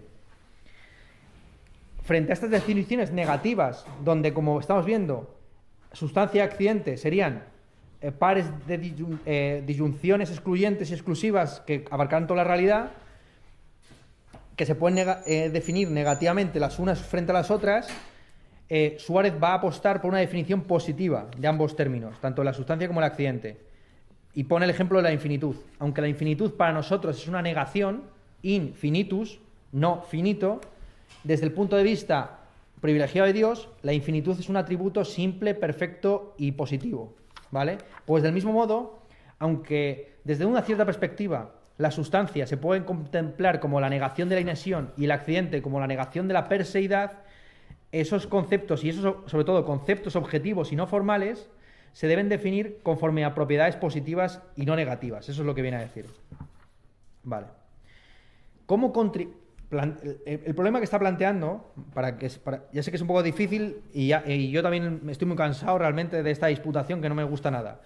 Eh, lo, que, lo que está planteando Suárez es en qué sentido los conceptos de sustancia y accidente contribuyen informacionalmente al concepto de ente. O si ya está contenido el concepto de ente, lo que va a aparecer luego en la sustancia y el accidente. Y cuando digo sustancia y accidente, también en categorías, modos y demás. Dice lo siguiente, eh, mm, sección, como estamos diciendo, eh, sexta, párrafo séptimo. Dice, la opinión cuarta, que merece mi aprobación, esta es la que va a defender él, es que esta determinación o contracción del concepto objetivo de ser a sus inferiores no se ha de entender al modo de la composición, sino solo a modo de una más expresa concepción de algún ente contenido bajo el ser. Ambos conceptos, tanto el de ser como el de sustancia, son simples e irresolubles y se diferencian únicamente en que uno es más determinado que el otro. Solo se diferencian en que el objeto en sí es concebido más expresamente por el uno que por el otro, por el que solo se concibe confusa y precisamente según cierta semejanza con las demás cosas. ¿Bien? O sea, uno, el concepto de ente es más abstracto y superior frente al concepto de sustancia que es más concreto y preciso, podríamos incluso decir, ¿no? Claro, em, de tal forma que el concepto de sustancia no, eh, no contribuye composicionalmente al concepto de ente, sino tan solo, como estamos viendo, expresivamente, por, la, por, por razones de detalle que el concepto de sustancia no, vamos a decirlo así, el concepto de sustancia no contiene nada que no esté contenido en el concepto de ente, simplemente lo expresa de una manera mucho más precisa. Eso es, eso es. Menos abstracta, ahí está. Vale, vamos allá. Siguiente eh, disputación, la disputación tercera. En la disputación tercera, mucho más interesante, eh, Suárez empieza ya a entrar en harina y empieza a abordar la cuestión de cuáles son eh, las propiedades del ser, las pasiones del ser Primero empieza estableciendo una serie de condiciones que deben cumplir las propiedades para ser propiedades de eh, cierto objeto, de cierto ente. Primero, las propiedades deben ser algo, porque si fueran la nada, ¿cómo podrían ser propiedades reales? Segundo, las propiedades reales deben distinguirse por su naturaleza de aquello de lo que son propiedad. Tercero, las propiedades reales deben convenirle adecuadamente al objeto del que se predican. Y cuarto, el sujeto aquello de lo cual es propiedad no pertenece a la razón intrínseca o esencial de tal propiedad. ¿Vale? Entonces, problema que se plantea. ¿Cómo va a tener propiedades reales el ente cuando, como hemos visto, el ente no se puede precisar más ni se le puede añadir ninguna información que no tenga ya dentro de su propia esencia? Tan solo puede tener propiedades que se distingan de él conceptualmente, pero no realmente. Y aquí ya, eh, una vez expuesta esta, este problema, se ofrecen varias soluciones. La primera solución es la de Escoto. Y la segunda también es la de Escoto, ¿eh? No se confundan porque en realidad Suárez está exponiendo la posición de Escoto en dos momentos, pero lo refuta coordinadamente, así que no hay ningún problema en este caso. La posición de Escoto básicamente es que el ente tiene propiedades reales y positivas que por su naturaleza son distintas del mismo. Pero esa distinción no es una distinción eh, ni de razón ni de realidad, sino formal. Eh, y aquí vuelve otra vez Suárez a plantear o, a, presentar unas herramientas analíticas muy interesantes para el presente. Como ustedes están viendo, lo interesante de las disputaciones metafísicas no es tanto lo que se está debatiendo, que a veces es eh, de un alejandrinismo exasperante, sino las herramientas. Es decir, la distinción entre abstracto y preciso, la distinción entre concepto objetivo y formal, la distinción entre cosa y ente, este tipo de cosas. Son eh, trascendente y trascendental, que luego esto es eh, analogía de proporción y atribución. Estos son lo que luego ustedes con esto pueden, como ya he dicho, eh, desmontar cualquier teoría actual que se les ponga delante. La distinción entre usía primera y usía segunda, vale. Aquí quisiera recordarles simplemente algo que no está expuesto en Suárez, pero que sí que está de fondo, que son los tres tipos de distinción establecidos por Escoto. Escoto diferencia entre la distinción mental, la real y la formal. La distinción mental es aquella que es producto de la mente, sin fundamento objetivo. La distinción real es aquella en la que eh, se diferencia dos entes que pueden ser separados físicamente, aunque sea por el poder divino. Y la distinción formal es aquella que es discernible pero inseparable, lo que hemos dicho previamente. Los trascendentales son discernibles pero no separables. Pues esta es la posición de Escoto y en parte es la posición de Suárez, aunque no, como vamos a ver en un momentito. Estas son las dos posiciones que expone en un primer momento. La tercera posición es la siguiente. El ente no tiene pasiones reales positivas, sino que todo aquello que se aplica al ente como pasión suya se añade tan solo por una negación o relación de razón. Bien. En principio, de expresa voz, Suárez va a criticar todas estas posiciones y va a asumir una cuarta, según la cual la distinción entre el ser y sus pasiones es una distinción de razón, pero que procede por precisión del intelecto. No se realiza eh, como una distinción puramente ficticia o mental, sino eh, que consiste más bien en un modo inadecuado de concebir la verdad, la verdadera, la realidad verdad, la, realidad verdadera, perdón. Vale. Así, la intentando exponerlo de lo más, claramente y sencillamente posible, para Suárez, los, eh, lo bueno y lo verdadero son predicados reales del ser, pero la distinción entre ellos es puramente racional. Y un pasaje muy interesante en el que explica cómo, para que haya distinción de razón, esa distinción de razón tiene que fundarse sobre una cierta realidad. De alguna forma aquí Suárez está sugiriendo que la ficción es parasitaria a la verdad que la mentira tan solo funciona en un contexto en el que la gente presupone que, los individuos dicen aquello que creen. ¿Vale? Dice lo siguiente. Hablando con propiedad, para que un atributo se distinga a un sujeto real con distinción solo de razón, debe ser un atributo real y no únicamente razón o privativo. De lo contrario, formalmente hablando, se distinguiría con una distinción mayor que la razón. No, esto, esto es, como el no ente del ente o como el ente ficticio del ente verdadero para que la distinción sea una distinción de razón y no una distinción entre el ser y el no ser, o entre el ser y el ser ficticio, la distinción tiene que tener un cierto fundamento en la realidad. Eh, vamos, una posición que, a mí me parece casi de cajón y que de alguna forma simplemente tira del hilo parmenidio. ¿Vale? Toda, razón, toda distinción de razón se funda en última instancia en un atributo real, porque si se fundara en la pura nada, sería simplemente la distinción entre el ser y el no ser, o entre el ente ficticio y el ente verdadero. ¿Vale? Entonces, la posición que va a asumir finalmente Suárez, como estamos diciendo, es que los conceptos de verdadero, bueno y demás, uno, tiene una diferencia, son propiedades reales, pero tiene una diferencia meramente racional o mental. Vale. Cita. Va a diferenciar dos grupos de predicados atributos. Dice lo siguiente. Parece que estos predicados o atributos pueden reducirse a dos grupos. El primero está formado por aquellos predicados que consisten en una negación o privación. Así decimos que una cosa es indivisible, que un acto moral es malo, que un hombre es ciego. El segundo está constituido por aquellos predicados que consisten en denominaciones extrínsecas, tomadas de las cosas mismas. De esta manera se dice que Dios es creador del tiempo y que una pared es vista. Bien, en estos dos grupos las, propiedades que son negaciones y las propiedades que son denominaciones extrínsecas va a dividir eh, Suárez los atributos o pasiones del ser. Lo uno va a ser una negación o privación. Lo uno consiste en la negación o privación de multiplicidad frente a lo bueno y lo verdadero, que son denominaciones extrínsecas que definen al ser por relación a nuestras facultades. Como tan solo podemos comprender el ser desde nuestras facultades, el ser se nos presenta como bueno para la voluntad y como verdadero para el intelecto. ¿Ven? Están viendo por dónde, lo está, por dónde está tirando Suárez, ¿no? Claro, lo que se podría plantear es qué añaden formalmente las pasiones al ente. Parágrafo 11. Esos atributos del ente añaden formalmente ya una negación, ya una denominación tomada por relación a algo extrínseco, aunque mediante ella se explica una real y positiva perfección del ente, no según algo real añadido al ente mismo. Bien, cuando decimos que el ente es bueno y verdadero, no estamos sobreañadiendo nada, simplemente lo estamos definiendo por relación a nuestras facultades.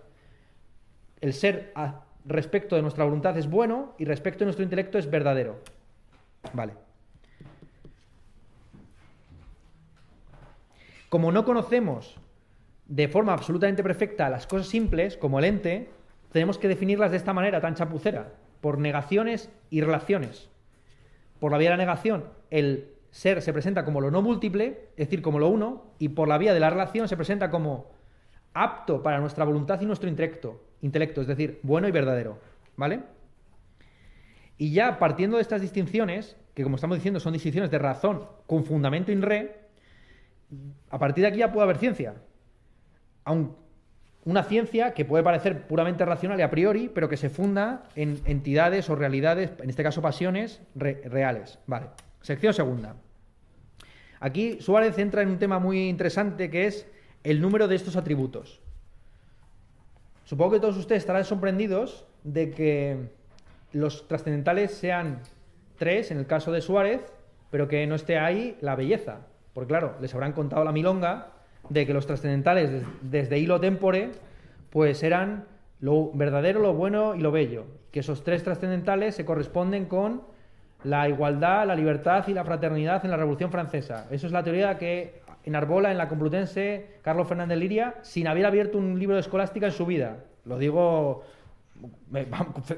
ateniéndome a los hechos. Em, porque no es una doctrina revolucionaria. Bueno, en principio sí, aunque, aunque Carlos Fernández Liria no sabe por qué.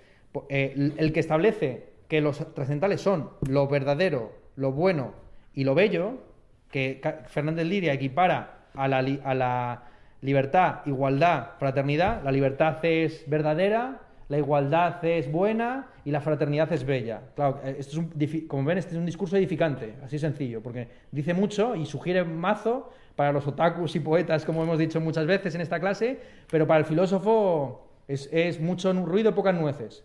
Esta, esta, equiparación que Carlos Fernández Liria toma, como si esto fuera una cosa que San Tomás hubiera tomado alguna vez en serio, en realidad es un invento de Víctor Cousin.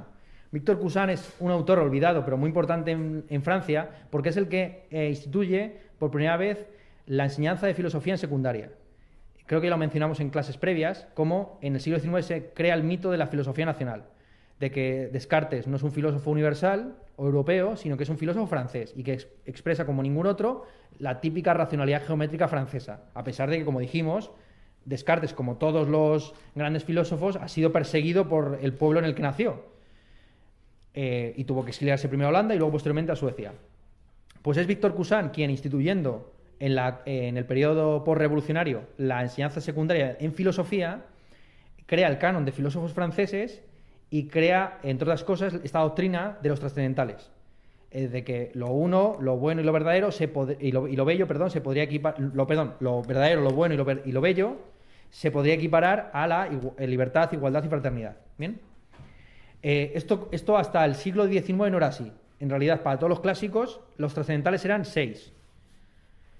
Ente, cosa, algo, uno, verdadero y bueno. Eso es el catálogo que ofrece San Tomás. De tal forma que de estos seis trascendentales, uno sería el objeto de la metafísica, el ente, y el resto serían las pasiones convertibles respecto al ente.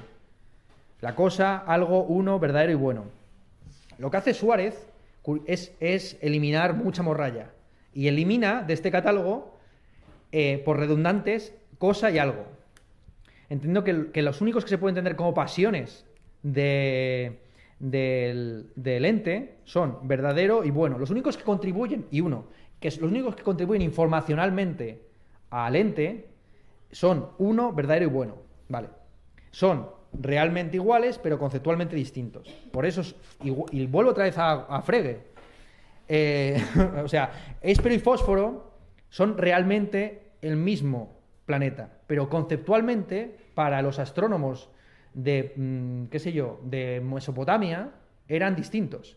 Y de ahí el descubrimiento de que el sentido de esos dos conceptos es el mismo, y por lo tanto su referencia también. ¿Vale? Entonces, cosa tradicionalmente se entiende que expresa la de manera formal la quiridad de los entes. El ente como esencia real, como algo apto para existir. Frente a algo, el, el- algo como atributo trascendental es el opuesto a la nada. Bien. Junto a estos seis eh, eh, trascendentales, Suárez eh, también sugiere que podría haber otras propiedades comunes a todos los entes. Por ejemplo, la duración y la ubicación, el espacio y el tiempo. ¿Por qué el espacio y el tiempo no están aquí?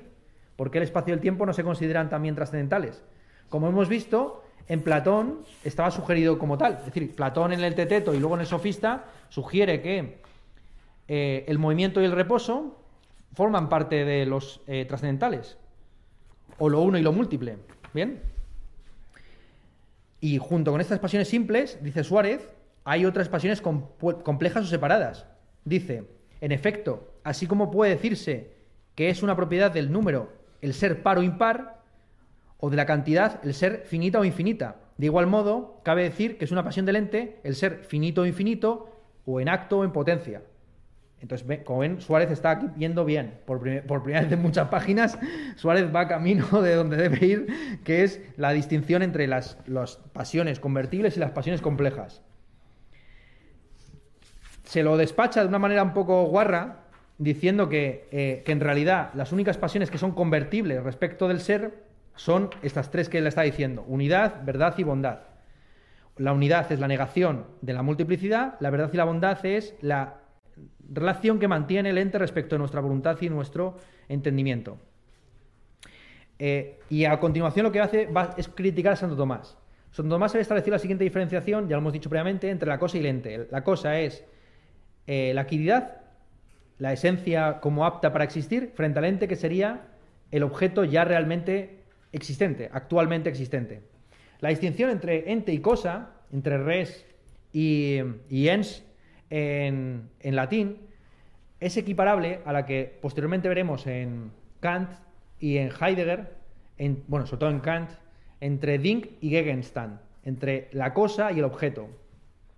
Cuando Kant habla del noúmeno, utiliza la expresión din an sich, en la cosa en sí, frente a cuando está hablando de los objetos de la experiencia posible, que se refiere a ellos como, como Gegenstande, como objetos. Eh, la diferencia, por lo tanto, sería un poco esta. Los, eh, los objetos de experiencia posible son objetos que existen actualmente frente a la cosa en sí, que es simplemente un postulado de la razón, eh, un límite del conocimiento. Hay muchas definiciones de la cosa en sí. Kant tiene dos ediciones de la crítica de la razón pura y hay definiciones para todos los gustos. ¿Bien? Pero es la distinción que está aquí sugerida en Santo Tomás. Aquí, como ven, una de, las, de finalidades de este curso es mostrarles cómo nada sale de la nada y cómo todos, todo lo que ciertos discípulos creen original de sus maestros en realidad está en autores previos. Bien, eh, evidentemente, eh, Suárez, al tener un concepto de ente como esencia, es decir, como concepto eh, objetivo apto para existir, no va a aceptar esta distinción de Santo Tomás. Para Suárez, el objeto de la ciencia metafísica no es el ente en tanto que actualmente existente, sino el ente en tanto que posible. La existencia, dice literalmente Suárez, no es una pasión de la criatura existente, ya que, ya sea porque no deriva de sus principios intrínsecos, sino que le adviene extrínsecamente, ya sea porque no le conviene de manera esencial y necesaria. De aquí que tampoco caiga propiamente bajo la consideración científica la existencia actual de la criatura en cuanto depende actualmente de la libre voluntad del creador. ¿Vale? En cuanto a la distinción entre eh, ente y nada, Suárez discrimina dos acepciones del término, pero entre ente y algo, Suárez discrimina dos acepciones o sentidos de algo. Algo se puede entender en un sentido etimológico, podemos decir casi sintáctico, o en un sentido semántico. En un sentido semántico, eh, algo es lo opuesto a la nada. Pero claro, dice Suárez, la nada es el no ente o no ser, con lo cual algo en su primera acepción semántica es igual al ente, no contribuye informacionalmente al ente, no es una pasión del ente. Algo en su sentido etimológico o sintáctico, a liquid, otra cosa u otro que, se puede, dice Suárez, es sinónimo ya no de ente, sino de unidad o de uno. Cuando alguien utiliza el término algo en el sentido de una cosa distinta, en latín a liquid, que es literalmente otra cosa, eso es lo que significa. Ali, ali, alis, eh, ali, otra, y quid, cosa o qué, ¿vale? ¿Bien? Otro qué.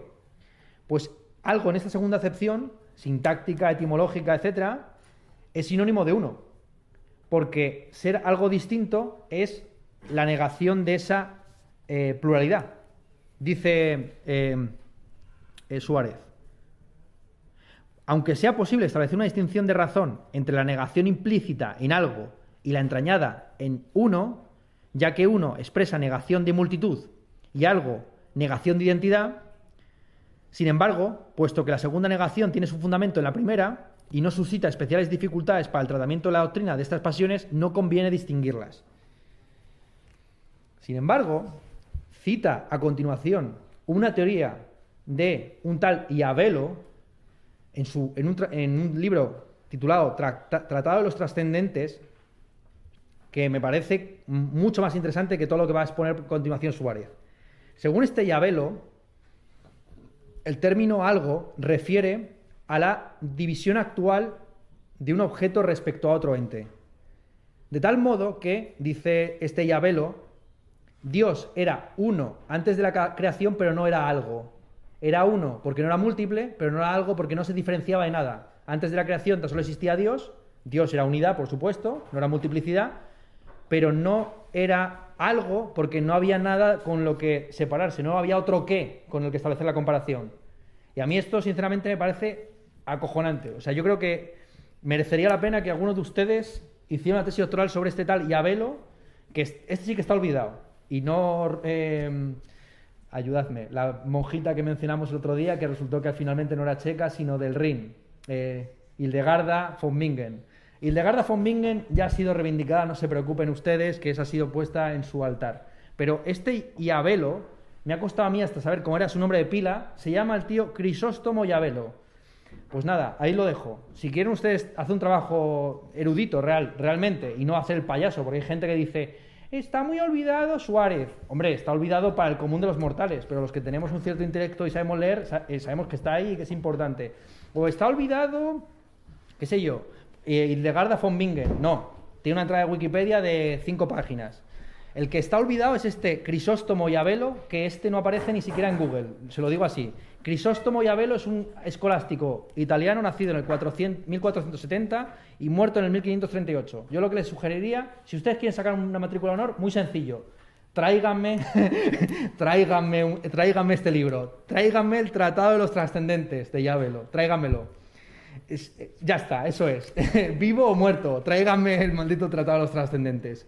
Porque un tío que dice que Dios era uno, pero no era, no era algo antes de la creación, ese hombre es un genio. Y de hecho, Suárez le cita bastante, le cita hasta, un, hasta 90 veces. En, el, en las disputaciones metafísicas es el eh, decimosegundo. Está justo por debajo de Fonseca y por delante de Alberto Magno. Claro, mirad qué dos autores más importantes. Pedro de Fonseca es el, padre de la escuela de Coimbra y Alberto Magno es el maestro de San Tomás. Y en mitad de, de estos dos autores súper importantes de la escolástica, ambos con entradas, insisto, en Wikipedia de varias páginas, tenemos este Yabelo, Crisóstomo Yabelo, que es una especie de agujero negro, pero que como estamos viendo, pues parece un autor fascinante. Yo simplemente lo digo así, ¿eh? lo sugiero. Si alguien quiere hacer un trabajo genuinamente de excavación, de genealogía y arqueología, Crisóstomo Yabelo. Seguimos. Eh, una vez establecido cuáles eran las. Una vez eliminado el concepto de algo y el de cosa como pasiones del ente, eh, Suárez se plantea la comparación entre las diversas pasiones o trascendentales, o trascendentes, porque como estamos viendo, en esta época eh, los dos términos son sinónimos. Bien, conforme a su intelectualismo, eh, Suárez va a afirmar que la verdad es previa a la bondad, porque la bondad se funda en la verdad. La salud es buena en la medida en que es una salud verdadera. Si fuera ficticia ya no sería una salud buena. ¿Bien? Esto es lo que él argumenta, de tal forma que el entendimiento es una facultad previa y más noble que la voluntad. Esto simplemente forma parte, digamos, de esa tradición que ya hemos dicho, dominica, que antepone el intelecto divino frente a su voluntad. En la época moderna, eh, las dos mm, escuelas eh, eh, conviven. Por ejemplo, en Descartes tenemos una concepción de Dios absolutamente voluntarista. Para Descartes, Dios podría haber hecho que 2 más 2 fueran 5. Simplemente se da la circunstancia de que ha decidido que sea así. Sin embargo, para Leibniz, Dios es el gran geómetra que calcula eh, y, que, y que tan solo realiza lo óptimo, conforme a unas razones que ya están dadas de antemano. Y los dos autores se consideran racionalistas, pero claro, lo son en el plano teórico, en el plano práctico. Descartes es un absoluto irracionalista y voluntarista, y en el plano práctico, digamos que Leibniz ni existe porque no tiene apenas una ética, o incluso podemos decir que es un ingenuo, siempre se ha calificado de, mm, del doctor Pangloss, le llama eh, caricaturescamente Voltaire en el Cándido. Es un Cándido, ¿no? Entonces, em, estas dos concepciones de Dios, Dios como pura voluntad o Dios como puro intelecto, conviven de alguna forma en la tradición racionalista, esencialista, etcétera, de la cual Suárez es eh, predecesor inmediato. Vale se plantea la cuestión de cuál, cuál de las eh, em, propiedades del ente es más perfecta y dice Suárez de una manera muy interesante que ninguna, porque no expresan perfección alguna. Eh, lo uno, lo bueno y lo verdadero, aunque para el vulgo suenan, suenan a perfecciones, sobre todo estas dos últimas, son simplemente expresiones de relaciones o mm, privaciones. Lo uno es la privación de multiplicidad y lo bueno y lo verdadero es simplemente una relación respecto a nuestras facultades. Con lo cual no hay una jerarquía de perfección entre las pasiones del ente. Vale. Vamos a la sección tercera y última de la disputación tercera. Aquí entra a hablar de los primeros principios. ¿Cuáles son los primeros principios con los cuales va a estudiar la metafísica estas pasiones del ente. Eh, Suárez principalmente lo que va a discutir aquí es eh, qué viene antes, el principio de identidad o el de no contradicción, el de no contradicción o el de tercio excluso.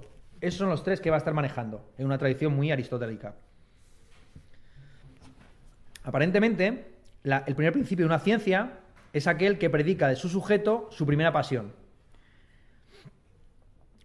Y aparentemente la primera pasión del ente es lo uno. Lo, el ser, desde un punto de vista privativo, se manifiesta como privación de multiplicidad y por tanto su primera pasión, antes que lo verdadero y lo bueno, es la unidad. Así pues, dice Suárez en un primer momento, aparentemente el primer principio es el de identidad, que él reformula de esta forma. Todo lo que es uno, todo lo que es, es uno. La unidad es la primera pasión del ente y por tanto su primer principio es el que predica del sujeto de la metafísica su primera pasión. ¿Vale? el principio de identidad sería previo, de esta forma, al principio de no contradicción. Formulado de esta forma. Es imposible que una misma cosa sea y no sea al mismo tiempo. En esta primera aproximación, el principio de no contradicción se plantea como un principio extrínseco, que no sirve para establecer auténticas demostraciones a priori, sino a lo sumo para argumentar por reducción al absurdo o al imposible. Como ya vimos en la clase previa, Suárez diferencia entre la demostración a priori y la demostración por reducción al absurdo, a pesar de que, como ya dijimos, eh, tradicionalmente en la filosofía actual se entiende que no hay mayor demostración a priori que la demostración por reducción al absurdo. El principio de no contradicción no parece ser el primero porque es negativo. Y como estamos viendo, toda negación se sostiene sobre una afirmación previa. Por consiguiente, el principio de no contradicción no sería sino un derivado, un destilado del principio de entidad o de unidad formulado en estos términos. Todo lo que es es uno. Una vez establecida esta primera diatriba, eh, Suárez se plantea qué sentido tiene hablar de un único primer principio. ¿Acaso cuando razonamos no razonamos silogísticamente y en todo silogismo hay dos premisas de las que se extrae una conclusión? Desde el punto de vista de la dialéctica o del razonamiento, los principios deben ser múltiples, varios. No tiene sentido decir que uno es anterior que el otro, porque siempre que razonamos partimos como mínimo de dos premisas. Dice literalmente, estos principios no pueden reducirse a uno solo, sino que deben ser varios o dos como mínimo, al menos por lo que hace a la condición de que sean proposiciones inmediatas e indemostrables a priori. Ello obedece a que de un solo principio no puede inferirse conclusión alguna, según consta por la dialéctica. Efectivamente, la hilazón formal exige tres términos que no pueden estar contenidos en un solo principio. lo que va a exponer a, una vez plantea este problema, Suárez va a recuperar la distinción previamente establecida entre los principios en el orden del conocimiento y los principios en el orden del ser, los principios compuestos o complejos y los principios simples, los principios proposicionales y los principios que refieren a términos. Vale. Se puede hablar, sí, de un primer principio anterior a todos los demás, entendido de otro modo, a saber, porque resulte más conocido para nosotros o porque sea anterior y más universal en su uso y en su causalidad o porque no pueda demostrarse de ninguna manera. En este sentido se puede hablar de que hay un primer principio y no dos, tres, cuatro cinco. ¿Cuál es, bajo esta definición, el primer principio de la metafísica? Según esta definición del primer principio, no en un sentido epistemológico, sino ontológico, el primer principio es el de no contradicción. Porque el de no contradicción es el que es indemostrable salvo recurriendo a él mismo. Esto lo dice el propio em, eh, Aristóteles en el libro cuarto. Eh, es imposible que una cosa eh, sea y no sea al mismo tiempo, expresa una repugnancia entre extremos opuestos que es prioritaria y primera a el principio de tercio excluso, a saber, el principio de que toda cosa es o no es. Dice Suárez que el, el principio de no contradicción es indemostrable e indemostrado, en todo caso se puede refutar aquellos que no dicen no cumplirlo. Eh, Aristóteles llega a decir incluso en el libro cuarto que cualquiera que eh, quiera refutar este que quiera negar este principio se va, va a verse refutado en cuanto articule palabra. Y los que quieran quedarse, en silencio, en plan wittgensteiniano, de lo que no se puede hablar es mejor callarse, pues esos ya quedan refutados por su propio mutismo. Esto recuerda un poco lo que decía Schopenhauer sobre el solipsismo. Decía Schopenhauer que al solipsista no se le puede refutar, entre otras cosas porque cree que eres una pura ilusión. Es decir, si yo te estoy refutando y tú eres solipsista, tú crees que yo soy un puro alucinación que tú estás teniendo. Con lo cual, dice, dice Schopenhauer, el solipsismo es como una fortaleza inexpugnable en la que no se puede entrar, pero tampoco se puede salir, de tal forma que puede abandonarse y dejarse en la retaguardia sin, sin temer que uno pueda ser atacado por ella, por esa posición, ¿no? Es una posición que no avanza, más allá de, de su pura afirmación igual que la del escéptico, igual que la del nominalista absoluto, igual que todas estas posiciones extremas, digamos, de tipo escéptico o de negación de la realidad. ¿Vale? Entendiendo que los tres grandes adversarios del realismo son el nominalismo, el escepticismo y el idealismo, ¿vale? Esto está también expuesto en esa introducción eh, de realismo postcontinental a la que me hago, referencia a cada poco. Pues bueno, esta es la conclusión a la que llega Suárez, que como ven es una conclusión bastante eh, aristotélica, a saber, el principio de no contradicción, aunque parece a priori eh, subordinado al principio de identidad, es el primer principio, no en el orden del conocer, sino en el orden del ser, y, es prioritario tanto respecto al principio de identidad como al principio tercio excluso. Y aquí Suárez ofrece una argumentación interesante, dice lo siguiente. De estas razones y de su mutua comparación de dichos principios, está aquí comparando el de no contradicción con el de tercio excluso, se desprende con claridad que es anterior el que afirma la imposibilidad, el de no contradicción, sobre el que sostiene la necesidad, el de tercio excluso. El de no contradicción dice que es imposible que algo sea y no sea, y el de tercio excluso dice que es necesario que algo o bien sea o no sea. Dice, en primer lugar, porque de suyo resulta más evidente el hecho de que dos proposiciones tengan repugnancia mutua que el hecho de que tengan inmediatez. Pues lo primero aparece inmediatamente en los mismos términos, mientras que lo segundo requiere un cierto razonamiento y aclaración. Maravilla de frase, porque aparentemente lo inmediato se percibe de manera mediata. Lo, inmediato se percibe a través de la reflexión y el razonamiento, la aclaración, mientras que la imposibilidad o la negación se produce se plantea como algo inmediato. O sea, aquí está haciendo Suárez malabarismos eh, terminológicos, pero yo creo que está dando en el clavo. ¿eh? Es más, eh, sigue. La imposibilidad de que dos proposiciones contradictorias sean simultáneamente verdaderas es anterior con prioridad racional a la imposibilidad de que sean simultáneamente falsas, de igual modo que la verdad es de suyo anterior a la falsedad. Esta es una frase que voy a decir, única vez que les pido, por favor, que tomen al dictado. Esto, tómenlo al dictado y luego reflexionen sobre ello. Lo voy a leer despacio. La imposibilidad. Bien, estamos todos en on page. Venga. La imposibilidad de que dos proposiciones contradictorias sean simultáneamente verdaderas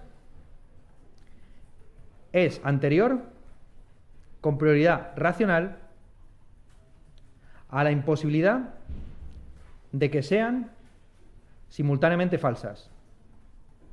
De igual modo que la verdad es de suyo anterior a la falsedad. Piensen en esto.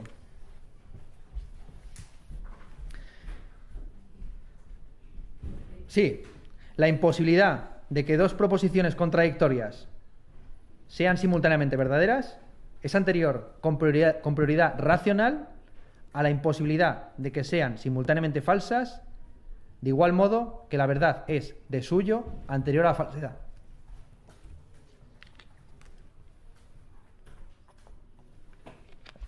Me parece una frase que esto sí que es, eh, y no lo que se pone en las galletitas saladas de los Esto es lo que tendría que estar en las galletitas saladas de los chinos. Que de repente abrieras un, y vieras este tipo de frases, una vida sin examen no merece la, pena ser vivida, o alguna cosa de estas para que te pete realmente la cabeza. Total, seguimos. Entonces, Em, una vez establecido cuál es el primer principio, el de no contradicción, Suárez discrimina entre dos tipos de demostración, la llamada demostración ostensiva y la demostración por reducción al imposible. La primera es esencial y, esencial y eh, directamente requerida por la ciencia, porque gracias a la demostración ostensiva se procede de las causas a los efectos o de las razones a sus consecuencias, mientras que la segunda clase de demostración, la demostración por reducción al absurdo, es una demostración no necesaria pero que a veces se utiliza, dice a Suárez, por razón de la imperfección, la ignorancia o la soberbia humana, y resulta útil no solo para demostrar las conclusiones, sino también para persuadir y probar los primeros principios. Esto no puede hacerse en la primera clase de demostración, porque siendo inmediatos los principios no tienen un medio a priori que sirva para probarlos. En cambio, por reducción a lo imposible, se puede mostrar su verdad y convencer al entendimiento para que asienta a ellos. Más aún, en todo género de demostración, la fuerza y la razón se basa virtualmente en la reducción a lo imposible, aunque los principios demuestren a priori la conclusión y sean absolutamente evidentes. Ello porque resulta imposible que una misma cosa sea y no sea al mismo tiempo, o que dos contradictorias sean simultáneamente verdaderas. Lo que está diciendo aquí Suárez es que aunque en el día a día no se utilice el razonamiento del absurdo, o eh, que no se utiliza el principio de no contradicción está presupuesto constantemente y que la fuerza de la relación lógica estriba en que no se producen contradicciones. Eh, ¿Cómo es esto? Ex falso quod libet. Este es el llamado principio de explosión en lógica. Si uno parte de una premisa falsa, a partir de ahí se puede ya derivar lo que se quiera. De un enunciado, de, un silogismo que, cuyas premisas son contradictorias, se puede deducir lo que se quiera. ¿Vale?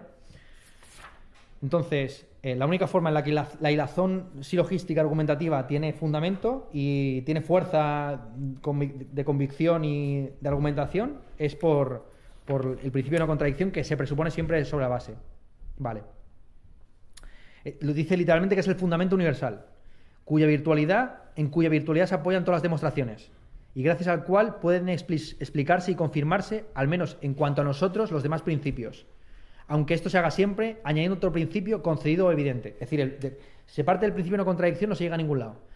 Pero si se le presupone y a partir de él se vaya razonando, se puede llegar a, mucho, a muchos sitios. ¿Vale? Em, la verdad de aquel principio, y ya voy terminando, dice Suárez, se basa no en la unidad, sino en la oposición y la repugnancia y la contradictoriedad entre enunciados opuestos. El ente Dice, continúa Suárez, en cuanto uno no se separa propiamente del, no ente, sino de otro ente. Y esto es, yo no, yo no sé ustedes cómo les han, explicado su, eh, Parménides, pero esto que va a decir aquí Suárez es Parménides eh, en una frase. Dice, el ente en cuanto uno no se, no se separa propiamente del no ente, sino de otro ente, ya que del no ente se separa más propiamente en cuanto ente. Y además, porque esta misma separación entre el ente y el no ente se funda en que una misma cosa no puede ser y no ser al mismo tiempo. Hay una lectura de Parmenides muy simple, ¿no? De que Parmenides estaría argumentando contra el movimiento, contra la multiplicidad, contra el cambio y demás, ¿no? Y que Parmenides en última instancia diría que todas las cosas son una eh, mm, esfera bien proporcionada. Sin embargo, los lectores más, más eh, ¿cómo decir? más cuidadosos de Parménides, en concreto uno que ha sido traducido por las, eh, la, editorial de esta universidad, Antonio Capizzi, subrayan que en Parménides hay tres vías. Está la vía del ser, la vía del no ser y la vía del ser algo. Algunos incluso hablan de una de, distinguen entre la ontología, que habla del ser en abstracto, y la tinología. Eh, la ontología trataría de toón, el ente, frente a la tinología que trataría del eh, toón ti. O eh, ya, no, me viene el, este, el ti que está ahí. Totiesti, ese. Lo que es. La, lo que está en, en Parménides, y sobre todo se señala muchísimo en el Parménides de Platón, ya llegaremos a ello, es que hay una vía intermedia entre el ser y el no ser, que es el ser algo. Eh, un ente que es algo y por tanto se define frente a otros entes, recordemos al Yovelo este olvidado, Dios era uno pero no era algo, el ser algo se define, es, y no es al mismo tiempo. Es por sus propiedades intrínsecas y no es lo otro. Ser botella es ser no cámara. Entonces, eh, lo que es algo ya definido es y no es al mismo tiempo, pero no en un sentido absoluto del término, no como algo opuesto a la nada, sino como algo opuesto a otra cosa. ¿Se entiende? Entonces, esa es la tercera vía de Parmenides, que abre Parmenides y que, recoge Platón en el Parmenides. Eh, eh, hay una forma de ser compatible con el no ser que consiste en ser algo. Todo lo que es es algo, no es indeterminadamente. Está absolutamente determinado por sus predicados. Y de lo que va a hablar la filosofía es de, ese, de la esencia y de la sustancia que define ese algo. Como veis, regresamos al lío este inicial. El lío este inicial viene de aquí, de que, se, de que partiendo de lo que parece casi una tautología, de que el ser es y el no ser no es, de repente se llega a la conclusión de que hay determinados entes que son y no son al mismo tiempo. Pues ser Ernesto es no ser Andrés, ser botella es no ser eh, cámara. Entonces, eh, ¿cómo definimos ese no ser relativo? Pues aquí empieza ya todo el lío este, eh, en el que Suárez también participa. Estamos, eh, hay 58, o sea que vamos a hacer la pausa, no sin antes abrir como siempre un turno de palabras por si alguien quiere decir alguna cosa, cuestión. ¿Algún tema? Sí, Andrés. Preguntar, es una pregunta un poco absurda lo que has dicho. Hasta el siglo XIX, por ejemplo, no... Hasta el XVIII, sí. 18 XIX, no habría un ateísmo como radical. Mm. Te quería preguntar, como Suárez que recalca el espíritu de no contradicción, y parece como que define a Dios pues nativamente más en una teología negativa, sino sería en realidad la práctica un, un ateo esencial. No, porque no, no, porque para, para Suárez evidentemente, como estamos viendo, la existencia es, es un predicado esencial de Dios. El Dios es, eh, Dios es ente como participio, Dios es eh, el único que, que, tiene la existencia actual como un atributo de su esencia y, y, y en Suárez, desde luego, no se puede... Aquí el compañero lo que está recuperando es la distinción de Gustavo Bueno entre ateísmo esencial y existencial, ¿no? El ateo esencial es el que eh, no es que no, ni cree ni deja de creer, simplemente comprende que el concepto de Dios es contradictorio. Entonces, simplemente destruye la esencia de Dios y por tanto no se plantea la cuestión de su existencia. Uno puede ser ateo esencial y creyente existencial. Es el caso de Gustavo Bueno, que de alguna forma, como todos los filósofos viejos, eh, regresa a la poesía. en este caso, las marchas militares, casi diría el cara al sol, y entiende que hay ciertos mitos que conviene mantener. España no es un mito, eh, eh, Cortés es un mito luminoso, etcétera, etcétera. Y, y la religión católica es un mito bueno para el pueblo, es un mito bondadoso, dado que no puede haber un pueblo de filósofos, porque el pueblo, en fin, se maneja de aquella manera pues por lo menos tengamos una religión más o menos racional que es el catolicismo. Y, eh, esa es la posición de Gustavo Bueno. Gustavo Bueno al final, al final de sus días se definió como ateo esencial, es decir, para él el concepto de Dios es contradictorio, pero eh, eh, católico existencial, porque el catolicismo es una religión racional y además que la religión no trata sobre Dios. Esta es la posición materialista. la religión trata de los númenes o la religión trata de la religatio de la sociedad. Bien, y puede haber perfectamente religiones sin Dios. Las famosas religiones ateas orientales, ¿no? El budismo, el taoísmo y todo ese tipo de cosas.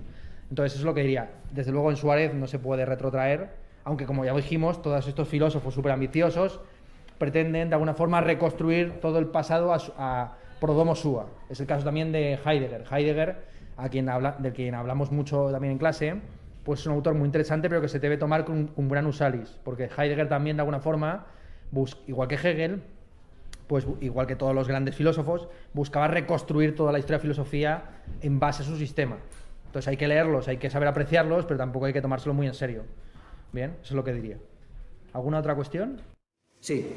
Me quería preguntar, ya que has mencionado tantas veces eh, el realismo, realismo postcontinental, si podrías explicar, porque no sé si lo he entendido bien, en qué consiste el principio de factualidad o de... Vale. espérate, espérate, amigo. luego, eso lo hablamos si quieres luego más tarde. Esto, yo creo que aquí te estás pasando de listo. Vamos a hacer la pausa y volvemos dentro de 15 minutos a las eh, 9 y cuarto.